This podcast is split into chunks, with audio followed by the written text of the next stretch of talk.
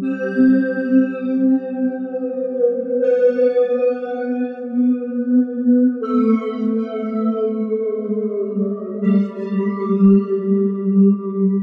gosto da ideia da pessoa de corpo fechado. Porque geralmente, né, na, na ficção, é aquela internet. É aquela. Inter, caralho, eu tô falando de internet, é aquela internet.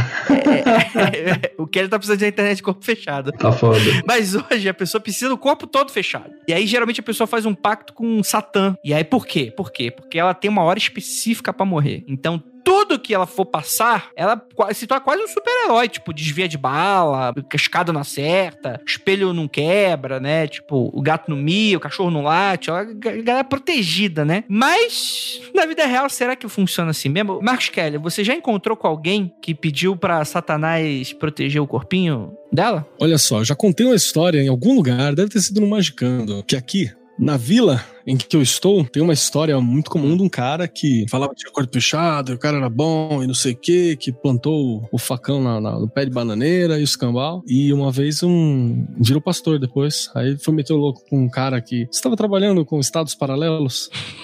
Ao estado principal. Ele foi meter o louco e o cara desceu uma sova nele, na rua, assim, e disse que se precisasse, depois batia de espada de São Jorge, que era pra quebrar o corpo fechado. Aí acho que ele se converteu depois, porque alguma coisa deu errado no, no, no rolê do corpo fechado. Exato. Ele depois como pastor também, então. Ah, sim. Mas, mas né? Não né? tem entidade para isso. Vocês já conheceram, gente, Nandinha, gente cor fechado? Cara, nunca vi, não. Acho que é uma parada bem de, sei lá, pelo menos para mim, assim, de, de crendice mesmo, né? Falando de corpo fechado, eu lembro só do filme do Shyamalan lá. É muito bom, inclusive. Tem o Bruce Willis. Sim. Que ele tem o corpo fechado. Que é a pior nome para filme, mano. Que tu, tu pensa que vai ser uma parada esotérica, holística, sei lá, tipo, vai ser uma parada mística. E o cara é um super-herói, né? Toma spoiler pra que tem 20 anos essa porra, então. Ainda mais falando do, do Shyamalan, né? Shy... Eu não sei como fala o nome dele. Shyamalan? É, Shyamalan. É, Shalala. Que normalmente tem essas brisas, né? Normalmente ele tem umas brisas dessa. Nesse filme especificamente, não. Não, não. Ju, você já conheceu alguém de corpo fechado? Sinceramente, não. Não acho que exista 100% do corpo fechado. Não acho que exista. Mas corpos mais fechados do que os outros, sim. Mas 100% Eita! corpite fechado, não. Olha aí, rapaz. Porque tem, tem, tem gente que fala de um, tem gente que fala um monte de coisa, né? Nessa, nessa vida aí tu encontra um monte de gente. Fala uma variedade inescrupulosa de coisas, né? E tem gente, tem essa mística do, do brasileirinho com pacto. Que tem o corpo fechado, diabinho na garrafa às vezes, tem o corpo fechado, nada vai acontecer com o cara. Nessa vida tem gente que inclusive acredita nas coisas que fala, isso que é muito louco. O cara fala muita coisa e ele ainda acredita. Isso que é habilidade fantástica. Mas aí o, o mundo freak, ele tá aqui pra mostrar que o, que o mundo é muito maior, né? Que, que às vezes o cara não precisa ser assim. É, falar que o que tá acontecendo agora na pandemia é que a gente tá com o corpo fechado pra balanço, né? Mas aí já é outra história. É, tem, tem muita gente saindo agora de férias aí que acha, acha que tá com o corpo fechado, né? Mas é que no Brasil, como eu tava repeti, repetindo a piada, a piadoca, o, o, vírus ele tira feriado também. Aí ninguém é. Ninguém vai ser pego pelo, pelo vírus. Isso aí, com toda certeza, com toda certeza. Sei de uma coisa, início de outubro vocês conversam com a gente pra ver como é que tá as coisas aí.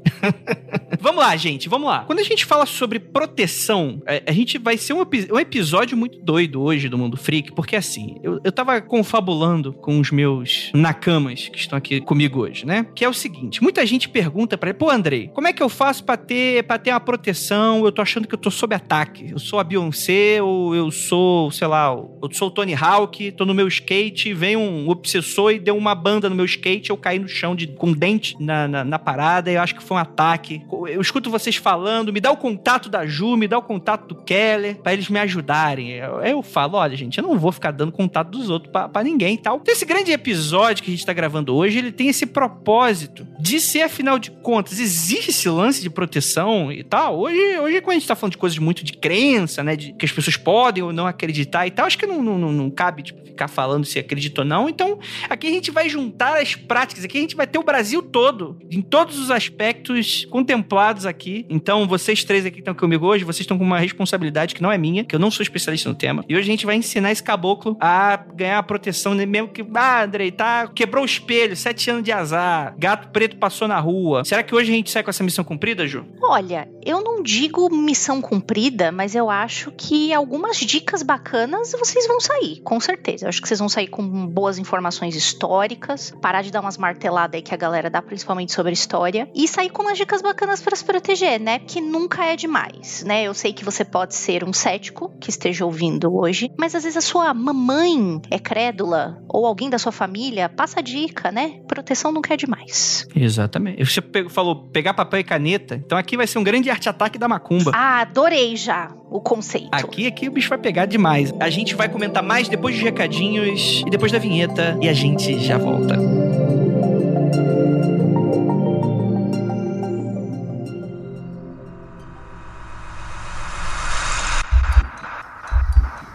Não há nada de errado com seu áudio. Adentramos agora através dos seus sentidos. Estamos preparando você para o que vai acontecer nos próximos minutos. Além do que conhece por tempo e espaço, o contato com algo além. Não conte para ninguém e nunca olhe para trás, pois este é Mundo Freak Confidencial.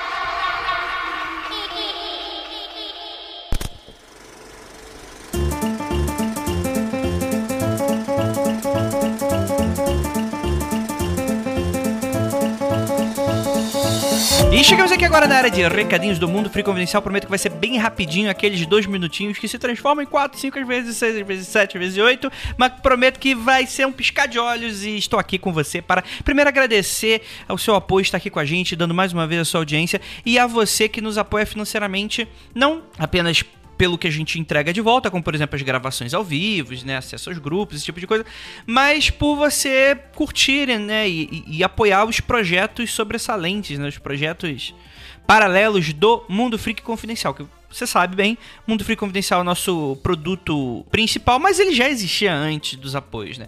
Os apoios eles servem para transformar o trabalho Sora em mais coisas legais, como Criptologia, Popularium, é, o Aconteceu Comigo, que está em uma pequena pausa de recesso até o lançamento aí do, do, do, do terminal Criptologia, que, gente, tá, tá, tá complicado aqui. até coisas legais que vão sair em outubro que eu não posso falar, que senão vocês vão ficar me cobrando, né? É, é. Tá, tem, tem, coisa, tem coisa ali. Gente, gente, a, o plano mundo frical de conquista universal, ele é algo que a gente não pode avisar para todo mundo, senão os nossos adversários e rivais vão já aprontar aí um, uma defesa. Mas a gente quer pegar todo mundo desprevenido, então fica esperto que tem coisa nova surgindo aí em breve. E para não me estender muito, eu vou aqui dar aqui os nossos recadinhos e quarentena. Vamos lá. Henrique Dias, ele é um diretor de arte, designer, né? Que mora em Brasília. E, cara, dê uma olhada no portfólio dele. O portfólio dele é muito massa. Ele trabalha bastante com ilustração publicitária, né? E peças de mídia, né, marketing, essas coisas todas aí. Então, se você tem uma empresa, se tem um que é a capa de um disco, a capa de um livro, aquela coisa, é, Bauhaus. Tem muito Bauhaus aqui que tô vendo. A mandar um abraço aí pro nosso queridíssimo Henry. Henry, você manda muito bem, cara. Ele trabalha hoje com a comunicação em agência de publicidade, tanto em meio online quanto offline. Então, se você estiver precisando aí de um freela, de um serviço, entre em contato aí com o Henry. Vou deixar o Tumblr dele, o Instagram, tá bom, gente? E vamos falar aqui do nosso Johan também. E aí, Johan, tudo beleza com você, meu querido? É, ele é de Volta Redonda, no Rio de Janeiro, é formado em publicidade e gosta de ilustrar e criar universos e tal. E também lida bastante com representatividade em seus quadrinhos, né? Ele tem uma tirinha que se chama Devaneios, em que ilustra conversas bem moradas ou reflexivas entre animais, né? E ele tem aí um clube de assinatura para manter o conteúdo posto nas redes e com direito a recompensas exclusivas, né? Como é, gibis e animações. Então, vou deixar aí, dar um pequeno puxão de orelha no Johan que você errou seu Instagram. Então, você pode achar aqui no, no Instagram como Devaneios HQ. Acho que é isso, né? Mas de qualquer forma, eu vou deixar aqui o catarse dele, que aí você pode dar uma olhada e tal. E cara, o trabalho do Johan é maravilhoso. Ele já é bastante conhecido, na minha opinião, porque eu já assino ele.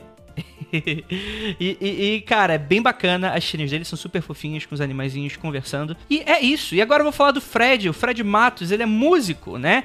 É, na verdade, o Fred ele veio aqui para falar da banda dele, né? A banda do Rio de Janeiro, que é a Sound Bullet. Eles estão aí desde 2009 lançando discos e singles de maneira independente, o que possibilitou para eles dar uma rodada aí pelo Sudeste e tal. Cara, que bacana ver pessoas de, de, de, música aí conseguindo construir uma carreira bem bacana. E agora eles têm o primeiro álbum pela Sonic Music Brasil. Então, é, conseguiram, estão conseguindo, gente. Conseguindo. Então, vou dar um, mandar um grande abraço. Se quiser conhecer o trabalho dessa banda, é aquele rockzinho gostosinho. Você vai no site deles, soundbullet.com.br, Instagram, Facebook, Twitter. Galera que tem banda, se, se vocês quiserem disponibilizar música pra gente usar aqui nos nossos materiais, inclusive materiais secretos, dê um alô pra gente. Acabei de lembrar, porque pode, pode ser interessante a parceria. É, mas um grande abraço aí pro Fred. É isso, gente. Não tenho muito mais recadinho para dar, apenas que assinem e sigam as nossas redes sociais, que é sempre muito importante, porque é por lá que a gente consegue, né? Twitter, basicamente, né? Nosso YouTube, enfim, né? Assinem a gente no, nos agregadores do Spotify, por aí vai. Então é isso. Grande abraço a todos e bora para esse episódio que ficou bem doido. Foi um experimento nosso, né? O que, que a gente vai fazer? Um manual teórico e prático, afinal de contas? Dá para ficar protegido? A gente vai te ensinar logo depois da música.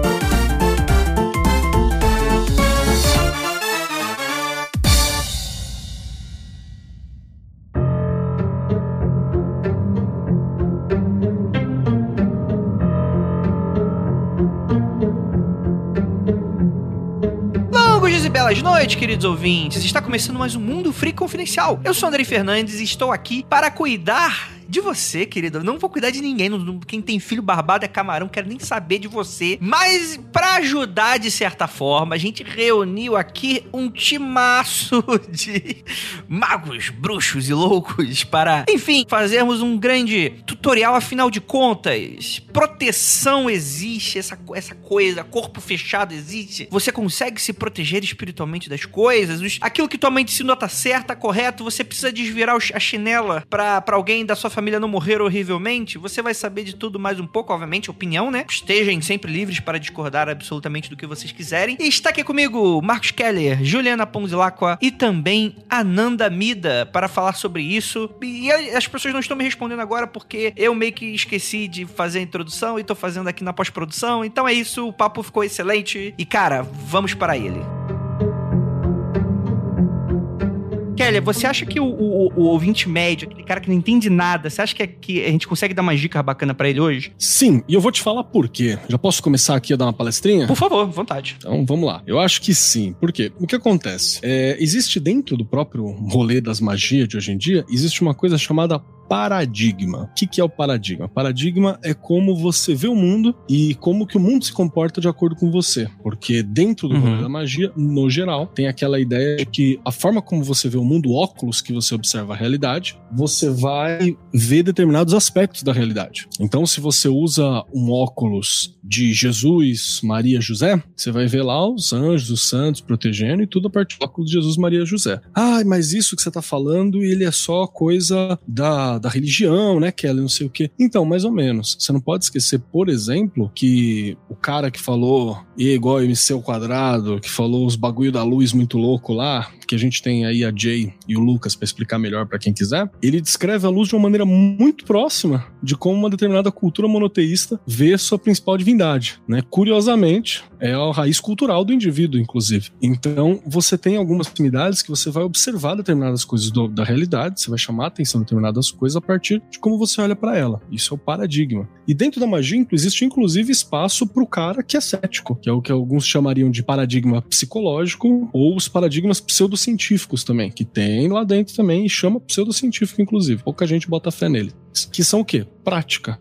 Porque, de acordo com o rolê do Tio Crowley, o Aleister Crowley, que tem programa aqui, inclusive, deve estar lá no programa 93, normalmente a gente faz esses trocadilhos do carilho, ele vai falar que magia é a arte e a técnica, onde fazendo certas coisas, certas coisas acontecem. Então funciona. Então, isso é muito legal. Cara, isso é perfeito, perfeitamente. E hoje a gente tá com um amplo, um amplo espectro de pessoas protegidas. Provavelmente, se a gente chamasse um cético, ele ia falar como é que você fica. Como você fica protegido? Ah, sei lá, compra uma arma, sei lá. É, é, faça bem aos outros outra. Não, não me. É que às vezes também, né? Às vezes eu não vou discordar dele, inclusive. Coisa assim, não. gente. Eu vou dar uma dica pra vocês, ouvintes. Se você tem uma arma em casa, provavelmente tem mais chance de alguém sair ferido em algum momento. Mas a ideia é que você tenha essas fórmulas, né? E que não é algo novo. E isso é muito doido, porque quando a gente, é, quando a gente fala aqui, se você é um ouvinte do Mundo Freak já de bastante tempo, você sabe que às vezes a gente, a gente fala de uma maneira que às vezes nem todo mundo concorda, e a gente entende também. Enfim, isso é um amplo debate, né? Que a gente geralmente critica sobre um pouco dessa visão, às vezes. Não, não, não é uma crítica à visão secularizada, mas por entender que nós somos indivíduos secularizados, entender como a crença como algo primitivo. Né? O que é algo que dentro do mundo freak, né? Como a gente tem aqui, abarca o amplo espectro aqui de, de crenças e tal, a gente acha que isso é, é uma visão um pouco injusta e um pouco limitada de você enxergar as coisas. Então, todas as coisas que a gente vai falar aqui hoje é, está, obviamente, né? As pessoas podem duvidar. Tem paradigmas que eu não concordo, mas respeito. Né? Por exemplo, essa questão do, do- essas energias. Eu sou aquele cara, ouvinte, que se tu falar pra mim, tu tá chegando num lugar e fala, não, porque a energia aqui tá muito pesada. Muito provavelmente eu vou olhar meio torto pra você, porque eu não acho que. Eu, eu- não sou o cara que sente essas coisas. Ou no máximo, eu acho que. É, que energia? Você tá colocando o dedo na tomada? Não, não sei, tipo, que energia? Porque eu acho que muitas vezes tem, tem muitas coisas muito sutis e muito subjetivas acontecendo. Então, às vezes, você, no seu inconsciente mesmo, você chegou no lugar, o seu inconsciente já percebeu que a cara que as pessoas estão fazendo já é uma cara que meio que de poucos amigos. Aí, realmente, você vai. Como é que você vai colocar aquilo em palavras? Às vezes você não tem nem como colocar em palavras. Você não tem como racionalizar algo que muitas vezes você não sabe o que tá acontecendo. E você vai traduzir aquilo de uma maneira que você saiba, né? Que é uma construção de conhecimento, afinal de contas. Você concorda com isso, Ananda? Você acha que. Ou, ou você chega no lugar e fala que as energias estão muito pesadas? Cara, eu concordo e eu acho que as coisas são sinônimas, na verdade. Acho que não, a gente não precisa desassociar isso que você tá falando, por exemplo, de ai, sentir uma energia pesada com de repente o meu subconsciente captou coisas que eu conscientemente não captei, sabe? Eu acho que as coisas se dialogam, se conversam. Elas podem ser a mesma coisa,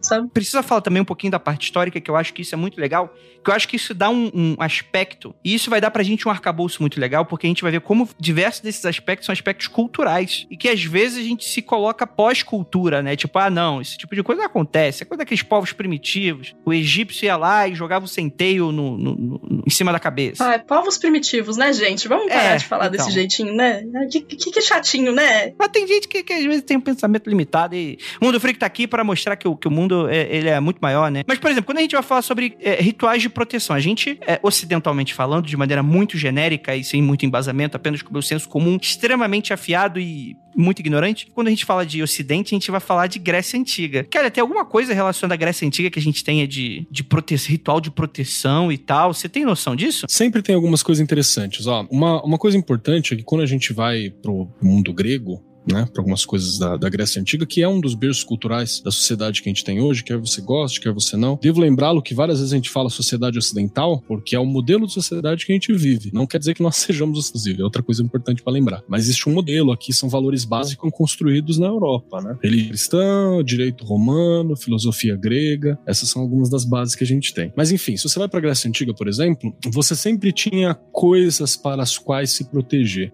E eu tô fazendo generalismo, então, por favor, ouçam também com parcimônia. Você tinha uma ideia da vivência, tanto é que uma das, das maiores, das piores acusações que você teve ali pro Sócrates foi falar que ele estava contra os deuses ou não acreditava nos deuses. Isso era uma acusação digna de um crime. Então, você tinha uma vivência espiritual muito prolífica naquele momento. E quando a gente fala, por exemplo, que você estava apaixonado, você estaria praticamente possesso por Afrodite. Quando você tá bravo, por exemplo, eu tô muito irritado eu tô com o olho vermelho tal, você está possesso por, por Ares, né? Pela divindade da guerra. E assim vai, várias outras. Então você tinha uma série de pequenos exercícios que eram feitos ao longo do- dos ritos gregos para que você ou caísse nas graças ou afastasse a atenção de determinadas divindades. E tem uma coisa muito próxima também que vai ter pra gente, isso é uma coisa que sobra, que é o conceito dos daimones, ou daimon, ou daemon, o Demon, que eu já vi gente falando também, né? Que são os Daimon. O que, que são essas criaturas? Seriam entidades. Às vezes tem Daimons que são pessoas vivas, são pessoas que foram, são teres que teriam sido criados depois dos deuses, né? E por aí vai. Você teria esses Daimons. Não seriam nem bom nem mal, especificamente, né? Você teria os Eudaimon, que são os favoráveis, aqueles que te ajudam, e você teria o Kakodaimon, que é aquele que quer tocar o terror com você. É o baderneiro, aquele que não te ajuda. E isso estaria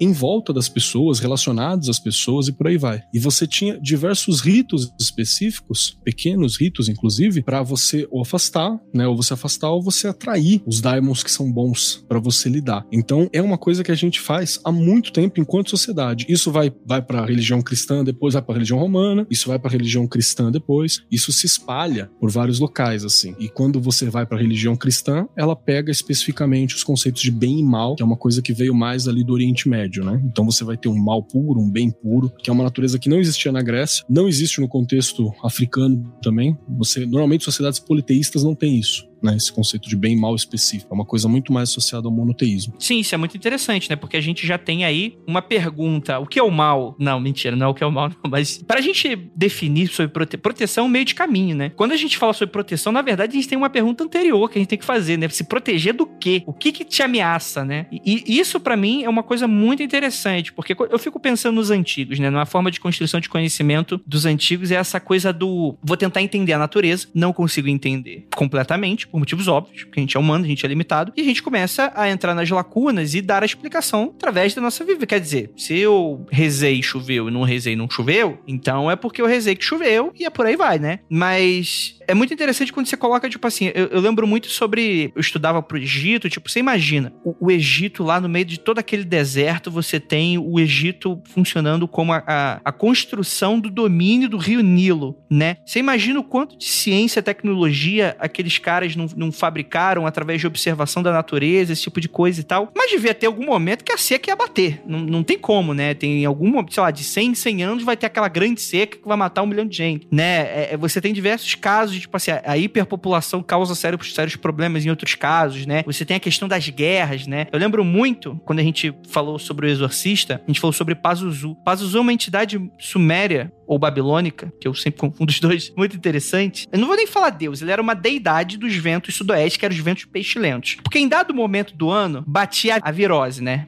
Parecia o Rio de Janeiro lá. Do nada, chegava uma época do ano, todo mundo caía doente. Aí fala, porra, é casa com a época em que tá batendo vento dessa direção, é porque ali tem a deidade do vento pestilento que traz doença. A ideia do, do, do babilônico não é tipo, ah, vou, eu vou fazer um trabalho para esse Deus para ele me proteger, mas não é só isso também, né? Pra dar uma sopradinha também nos inimigos, né? Falar, ô, oh, não vira pra cá, não, vira pra lá. É muito, é muito interessante tu pensar isso, né? Obviamente que a construção dele como um demônio vai vir depois e tal, mas, mas essa coisa, tipo assim, ele não é um Deus maligno, né? Ele é um Deus que é até é algo negativo, ele, ele tá ali disposto a controlar algo negativo, mas ele não é de fato alguém negativo, porque ele pode beneficiar em dado momento. Faz sentido para você alguma coisa que você sabe, ou Ananda? Faz, faz sentido sim. Falando de tradição iorubá, né? Que é a minha jurisdição, pro povo iorubá, acho que da mesma forma que você personifica divindades, nada mais natural que você personificar o mal também, né? Tava vendo um, uns tweets hoje de um rapaz que é sacerdote, e ele tava falando justamente dos curandeiros iorubá, né? Que mesmo tendo avançado aí no tratamento de, de doenças, eles nunca deixaram de lado a crença, né? Então eles acreditavam que algumas doenças não eram naturais, mas que eram causadas por espíritos malignos, por exemplo, né? Então a prática desses curandeiros, né? Eles são chamados chamados Onishegun, que eram os que curavam através de folhas, né? São herbalistas. Eles combinavam, eles faziam esse meio de campo entre a cura do corpo e o combate a esses maus espíritos aí. Era o arroba Ogumidek91 que tava falando isso lá no Twitter hoje. Foi até uma coincidência. Mas é isso, assim, tipo, a medicina e a proteção espiritual nessa sociedade urubá são coisas que caminham juntas, né? Mesmo cara que vai fazer um, um unguento, uma infusão, um amaci, que é um banho, né, de erva para tratar uma doença, também vai fazer isso para combater combater males espirituais, inclusive males espirituais que podem causar males físicos, né? Uhum. Isso se dá através de outras coisas, pós, poções, talismãs, etc.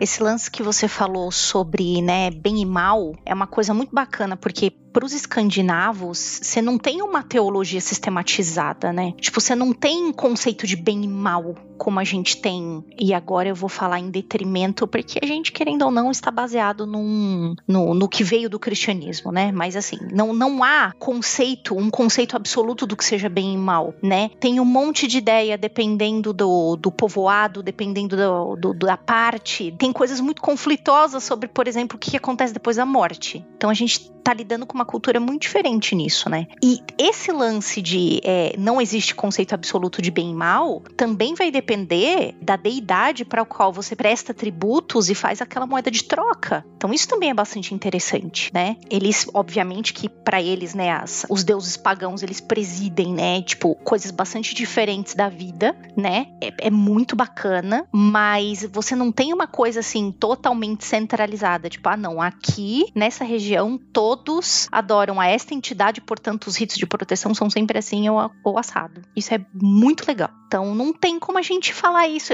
começando sobre conceito de bem e mal, né? Não, não tem como a gente definir uma coisa só, né? E isso é o que é o mais legal e o mais plural. Você pode ter uma série de, de, de amuletos ou de rituais ou de realmente é, pedidos devocionais, né? Porque o nórdico, ele tem uma ideia de troca. Ele não, ele não dá a devoção dele, ó, oh, você é maravilhoso, Deus, eu sou uma grande merda do universo. Não, chama, eu vou te dar tal coisa e eu quero essa em troca. Então é assim que o, o nórdico ele, ele trata a religiosidade dele. Então isso também vai depender muito de o que é um rito de proteção para ele. Quem cultua certo Deus pode ter um rito muito diferente de quem cultua outro. Uhum. Isso é muito bacana. Então você tem um monte de, de registros históricos diferentes sobre objetos de proteção. E, e, é muito legal porque como isso vai depender culturalmente também, né? No sentido de, por exemplo, obviamente, o que você falou é, é perfeito, tipo assim, o que a gente conhece hoje sobre nórdico tem muito dessa costura que o cristianismo fez depois, né? Já vem já de um longo processo já de unificação, de, de, de povos, um vencendo guerra com o outro, assimilando cultura e tal. Mas é muito interessante como a gente coloca, e eu sei que às vezes isso pode incomodar alguém que é crente em uma religião, que ele tem uma fé muito fervorosa, porque parece que, assim,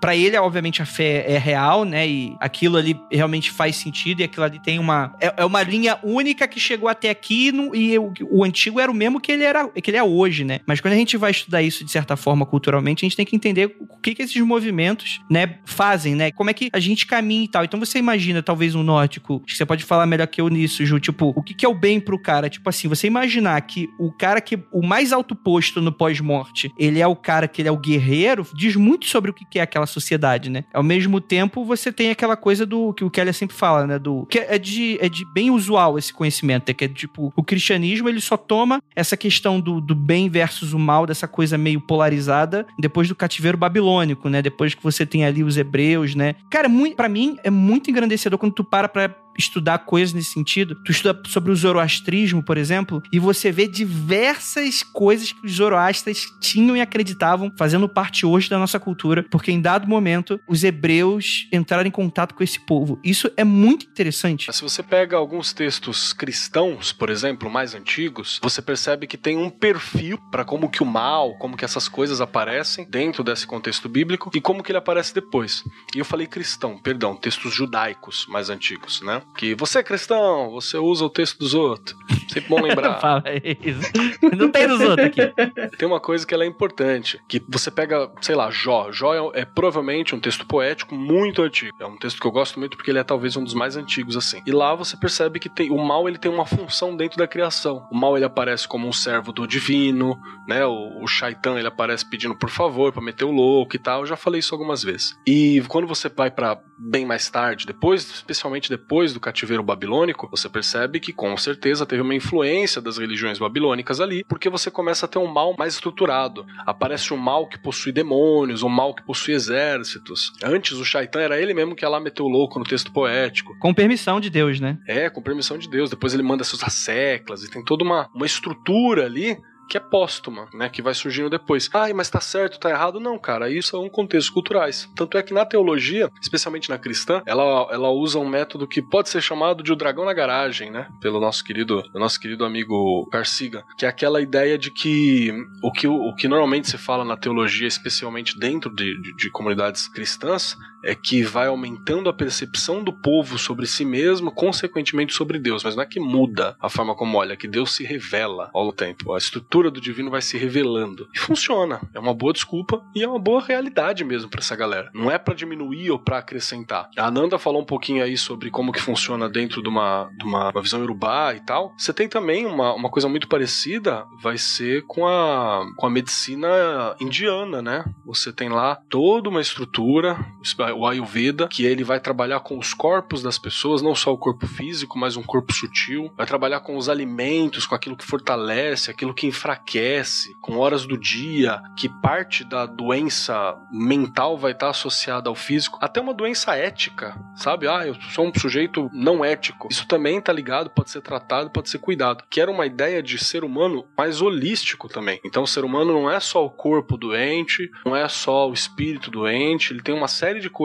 que o médico tem que tratar inteiro. Então, em alguns locais, o médico ele era padre, o médico era pastor, o médico era psicólogo, o médico era professor. Você acumulava essas funções para determinados trabalhos. Então, é bem por aí que as coisas funcionam, né? E é aquela coisa muito, do, da, muito daqueles conceitos meio xamânicos, né? De você ter. Você não faz essa diferenciação de mundo, né? A gente não faz essa, tipo assim, de que o, o material, tipo, ah, não, é tudo material, né? Você tem uma coisa na outra e que você não pode, né? E aí talvez o, o, o ouvinte, às vezes, um pouco com esse pensamento meio secularizado, ah, não, mas a gente já descobriu novas formas de conhecimento e, e tal. E eu não discordo disso, eu acho que a ciência tá aí para ajudar. Eu acho que eu acho um equívoco a gente ficar simplesmente com uma birra, né? Tipo, ah, não, a ciência não acredita na minha coisa, ou então, tipo, a ciência com, ah, não, que você tá fazendo um aspecto primitivo de pessoas que não sabiam explicar as coisas. A ciência também não sabe explicar muita coisa, então isso eu acho que não é demérito. Mas você tem muito dessa coisa também do tipo, tem um episódio muito bacana do Populário, da primeira temporada lá do Andreoli. Inclusive, em breve, Populário temporada 2, fica aí para vocês aí, que tem um episódio que, se eu não me engano, é o Populário número 2, que fala sobre o Jurupari, né? Que conta uma, uma história real, né? De um povo. Inclusive, isso aconteceu recentemente, né? Com aquela coisa dos bebês, né? Do indígena, né? Que sumiram depois do coronavírus, que eles precisavam, culturalmente, eles precisavam de um,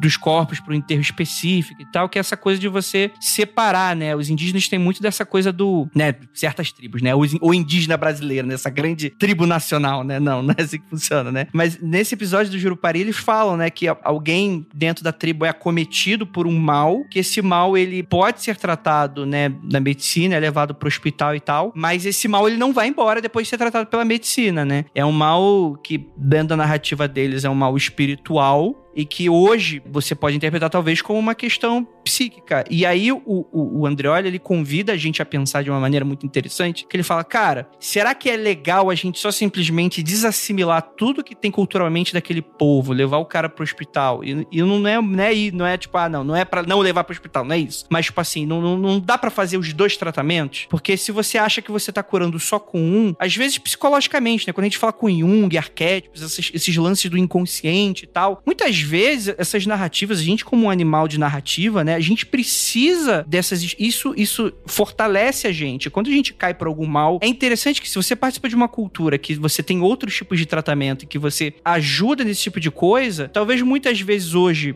para uma sociedade brasileira hoje que a gente vive, a gente pode lidar isso, não é, não é mais um mal espiritual, mas é um mal psíquico, né? Tipo, será que você lidar aquilo como um mal espiritual não ajuda no seu psíquico com relação àquilo, né? Tipo assim, o, o quanto que é correto a gente pegar e simplesmente desassimilar algumas questões nossas. Porque a gente, a gente como ocidental, cristão, esse tipo de coisa, a gente aprendeu como equilibrar esse jogo. A gente aprendeu separar a parada. Mas será que todo mundo tá pronto ou simplesmente é só você pegar e, e achar que o que funciona pra gente funciona pro outro da mesma forma? E aí, nesse episódio, é, é, é o, o André ele convida a gente a, a, pensar um pouco nisso, né? Sobre os males da mente, né? Os males do corpo, né? O como que a gente encara essas questões todas, né? E eu acho que isso é muito importante quando a gente tá falando aqui, porque é aquela coisa, né? Às vezes, pra uma pessoa se sentir melhor, já é meio caminho andado muitas vezes pra algum mal delas. E é isso que talvez, talvez as pessoas mais céticas vão ter um, um, um problema, né? Que é tipo assim, ah, o cara bateu três vezes na madeira e tá sem mal. Não, mano, às vezes isso aí vai dar uma proteção psíquica pro cara que o cara vai se sentir confiante. Às vezes, se tu tem uma, uma eu lembro muito do meu pai, que ele tem ainda muito aquela coisa do desvirar o chinelo para ver se a, a mãe não morrer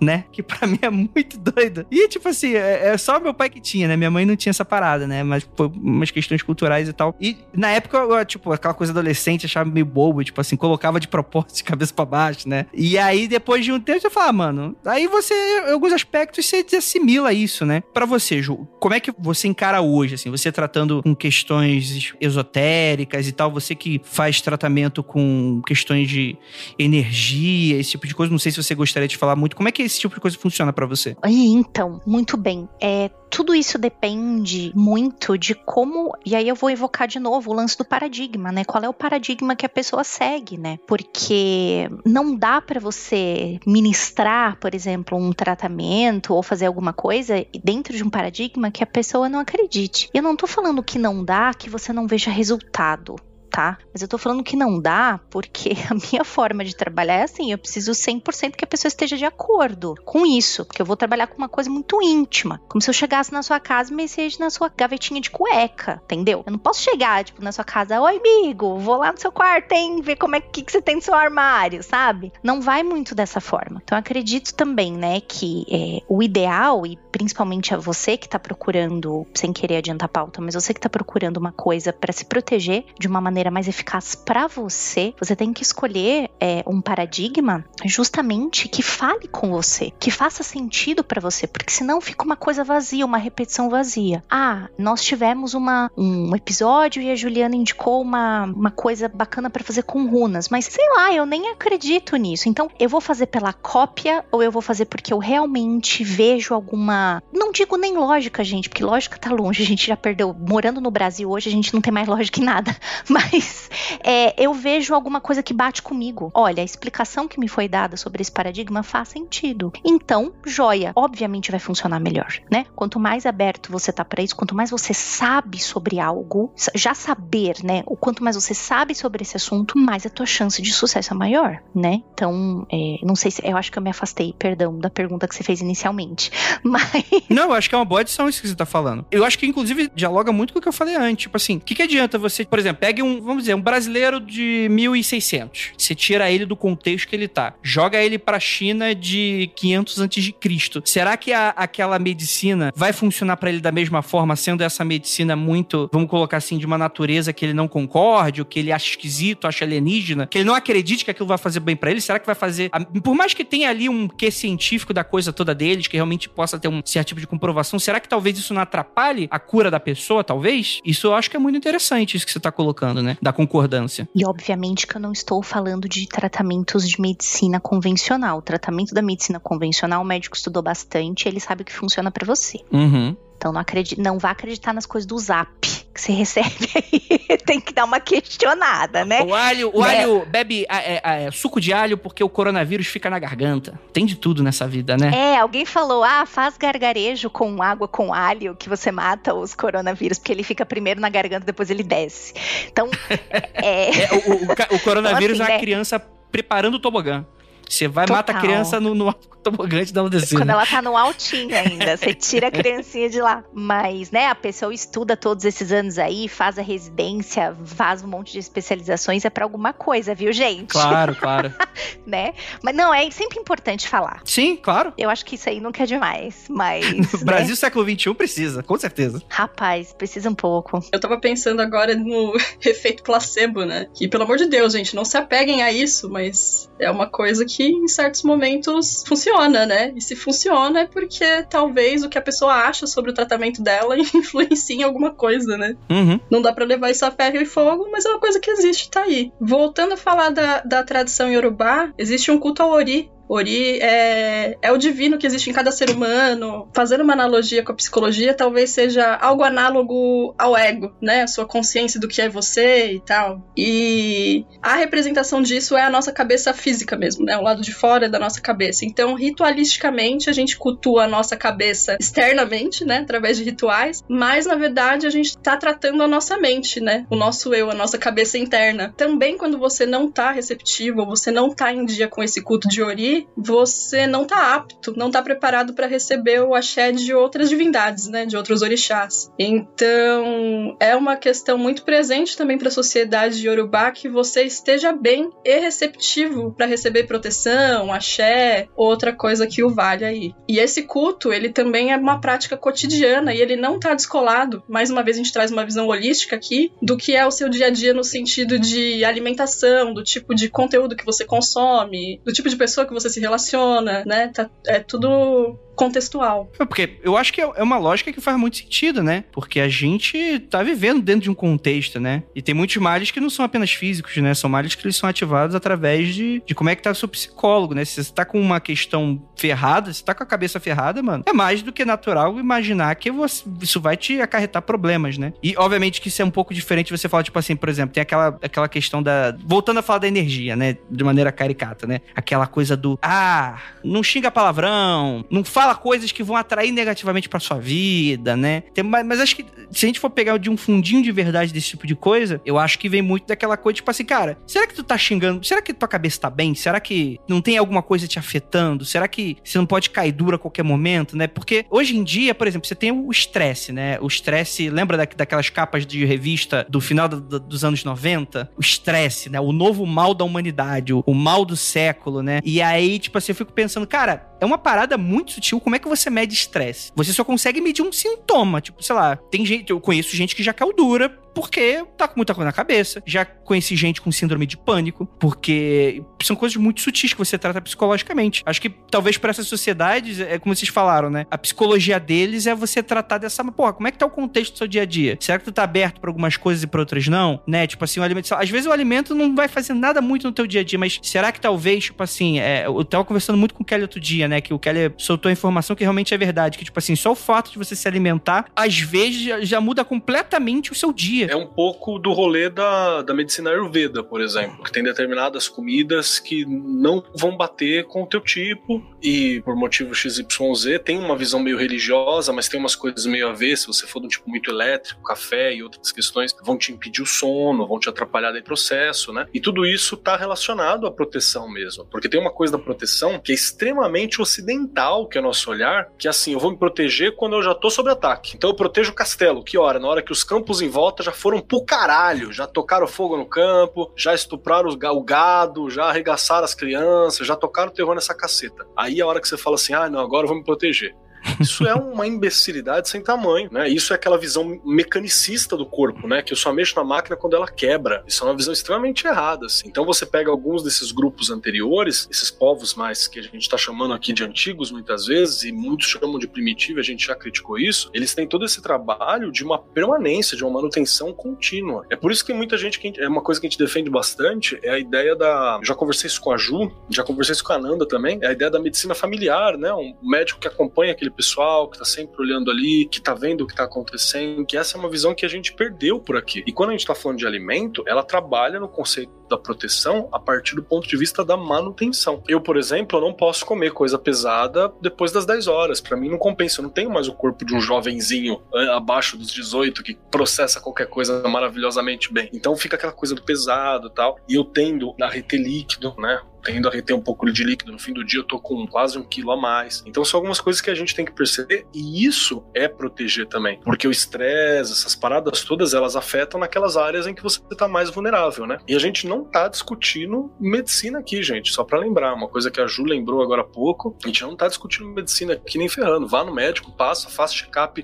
anual de preferência, estourando é, a, a cada dois anos. Não é isso. A gente tá falando aqui sobre sentir-se bem e sobre visões místicas, holísticas a respeito da proteção e do sentir-se bem. Só queria fazer um adendo sobre isso que o Keller falou. Voltando à prática do Ori que eu tinha acabado de falar, é que existe uma oração, que eu não vou falar em Urubá aqui, mas em tradução livre assim, ela diz mais ou menos que, tipo, na verdade a sociedade, o, o culto Yorubá não tem problema nenhum com outras formas de medicina, né? Ou que você procure um médico, ou que você procure um psiquiatra, mas essa oração diz que, tipo, quem louva só o remédio, ou seja, quem louva só o remediar uma situação que já existe, não louva o Ori, né? Porque o Ori é para todos os dias, é um culto diário. É só esse adendo mesmo que eu queria fazer para reiterar isso que ele falou. Isso é muito bom, né? Posso fazer um adendinho então a mais? Por favor. Pra chegar mais pertinho da, da Nanda? Esse lance de você ter sempre do seu lado, né? É muito bacana porque o escandinavo, ele tinha um protetor dele que ele escolhia. E ele, obviamente, que eu não vou estar tá pronunciando da forma certa, mas era algo como Kerivinner, que era tipo o meu amigo querido. Você chega a fazer amuletinhos com a carinha dele tipo, ter ele no seu bolso, entendeu? Você tem o seu amigo querido lá no seu bolso e você sabe que ele está todo dia com você. Então a noção de proteção é bastante parecida, achei muito legal, porque é bastante parecida com esse lance que a Nanda falou, né? Porque você tem essa relação, ele está sempre com você lá. Obviamente que você pode ter contato com deuses e deusas, mas aquela pessoa, o seu amigo querido, ele tá sempre contigo. Eu acho que é muito. Não sei se é, né? Porque não conheço, né, da Nanda. Mas assim, eu acho que é uma, uma noção muito parecida que assim, sim, existe alguém que está aqui comigo sempre, cara. Não é só na hora que eu chamar que a pessoa vem ao meu. Ela já está nesta função de proteção, né? E aí, depois, um pouquinho mais pra frente, eu falo de outros espíritos que ficam perto, né? Do, do povo escandinavo, tá? Tem outros nomes, dependendo de se ele é interno ou externo porque a gente também tem essas noções. Mas eu achei legal porque é muito parecida com o lance da que a Nanda tava falando, achei muito curiosa. Sim, é, existe mais uma lógica de você fazer uma, uma manutenção diária da sua proteção do que só remediar. Existe isso também, né? Quando você tá muito cagado ali, muito fudido, tem que fazer um paranauê muito mais doido. Mas assim, mais uma lógica de você fazer a manutenção diária da sua proteção do que só remediar quando você tá fudido. Uhum. É, profilaxia, né? Isso é perfeito. Bom, tem esse que eu falei para você vocês, né? Que ele é o, o companheiro que tá sempre ao lado, né? que você você faz este, digamos assim, este amuleto, né? E você tem essa pessoa sempre ao teu lado. E você tem também uma figura muito bacana né, para os nórdicos, porque a representação de família, clã para o nórdico é muito diferente, né? Mas inclusive porque você tem, além do seu protetor pessoal, que é isso que eu falei um pouquinho agora, você tem a Ramnia, que é a figura que tutela um clã inteiro. Então você tem a tua proteção individual, você tem a tua proteção do clã. E é muito legal porque essa figura que tutela o clã, ela tem que ter uma personalidade que seja, que bata muito com o que o clã quer. Isso é muito bacana. Então a escolha, né, quem é essa, essa proteção tem que bater muito direitinho. E, obviamente, você tem, que eu acho que é uma das mais conhecidas, né? Que é a Filgia, que é esse lance externo, né? Que também é uma proteção que te acompanha durante muito tempo, né? Você aí depois a gente vai andando um pouquinho para ver as noções, porque como o sistema religioso do nórdico, né, do escandinavo, é muito baseado em algo bastante parecido com o xamanismo, aí a gente tem muito a ideia do animal de poder também. Qual é o animal que está ao teu lado, que conversa contigo, mas é um, tem uma forma animal. Então é bacana. Então, ó, você tem aquela tua primeira proteção que eu falei antes para vocês. Aí você tem essa proteção clã e você tem essa proteção um estilo animal de poder. O bichinho era bem protegido. Quando você é um ser humano animal, aí o, o seu animal de poder é um ser humano? Fica a dúvida. Pra... Já pensou? que top! Exatamente assim que funciona. Exatamente, essas relações aí. É mentira, gente. Todo mundo sabe que se o animal tivesse um homem, né, um humano de poder, daria merda pro animal. O animal é um bicho muito inteligente e não deixaria esse tipo de coisa acontecer. é.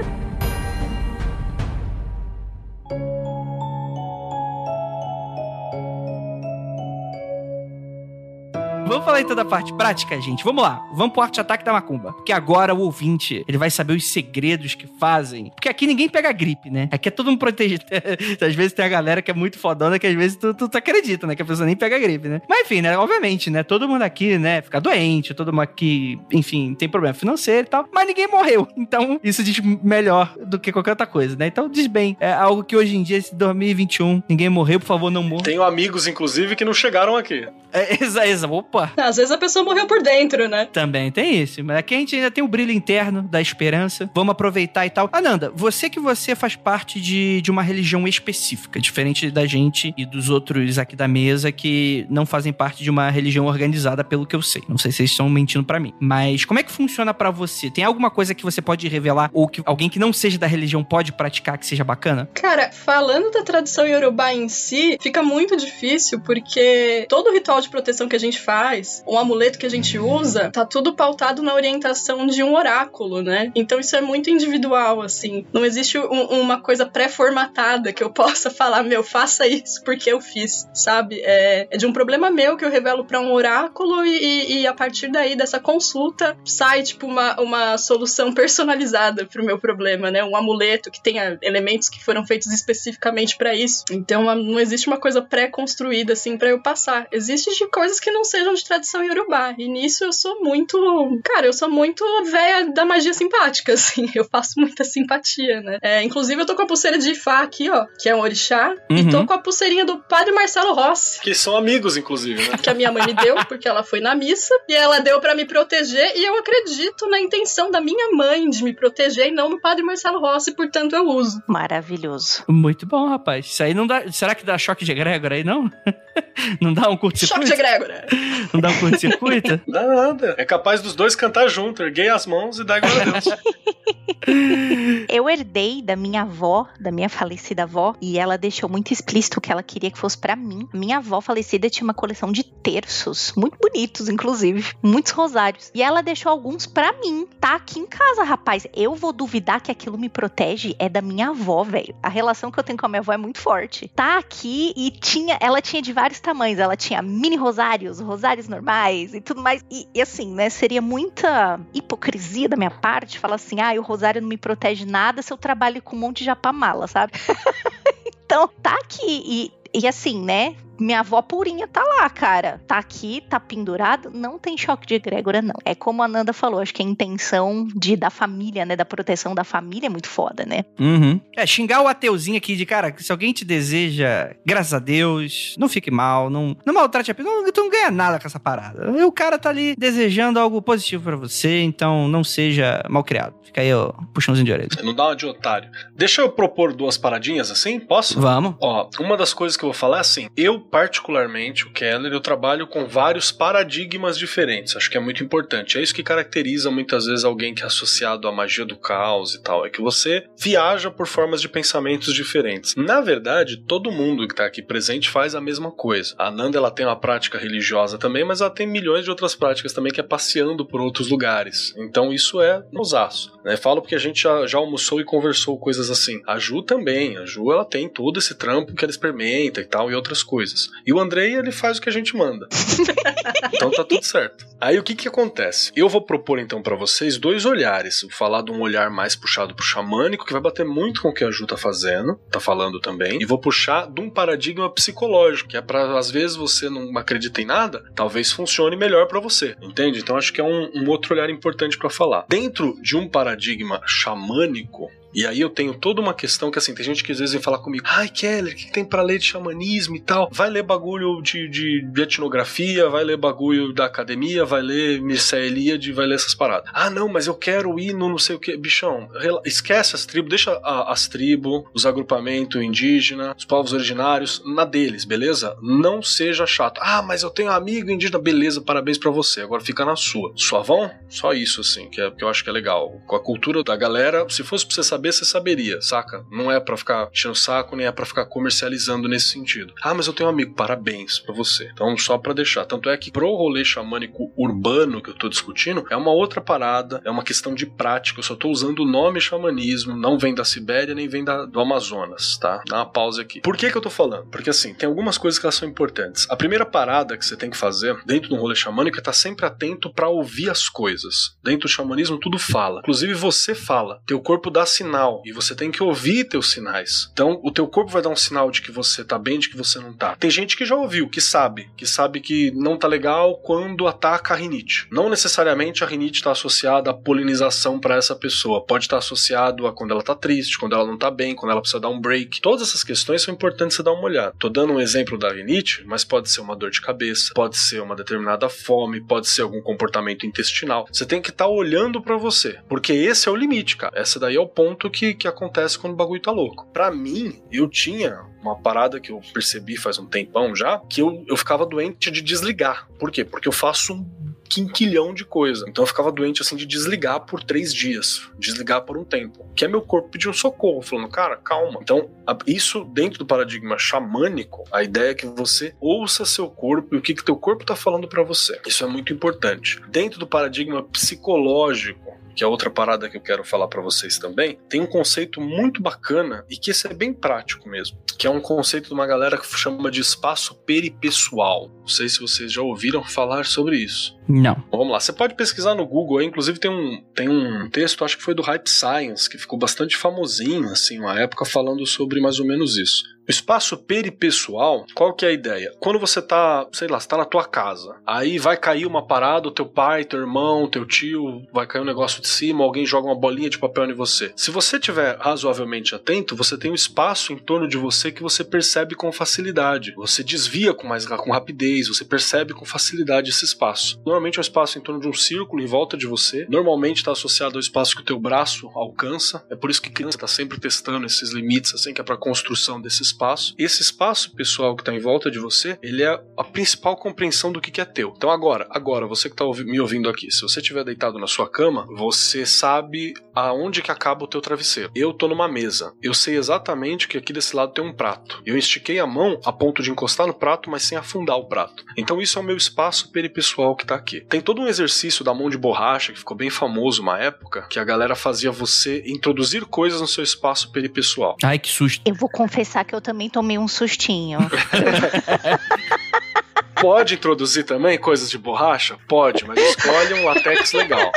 Ah, se tiver significado pessoal pra pessoa, por que não, né? E só com, introduza com consentimento, tá, gente? Por favor. Você pode introduzir uma mão de borracha? Pode também. Aliás, adorando tudo que o Keller tá falando, porque, né, no, no contexto que nós estamos gravando esse podcast, né, distanciamento, né, já pode aplicar aí pra sua proteção física e espiritual. Tô amando. Concordo. Concordo que, que, isso é muito importante. Então, só pra você entender como que você introduz coisas no seu espaço peripessoal.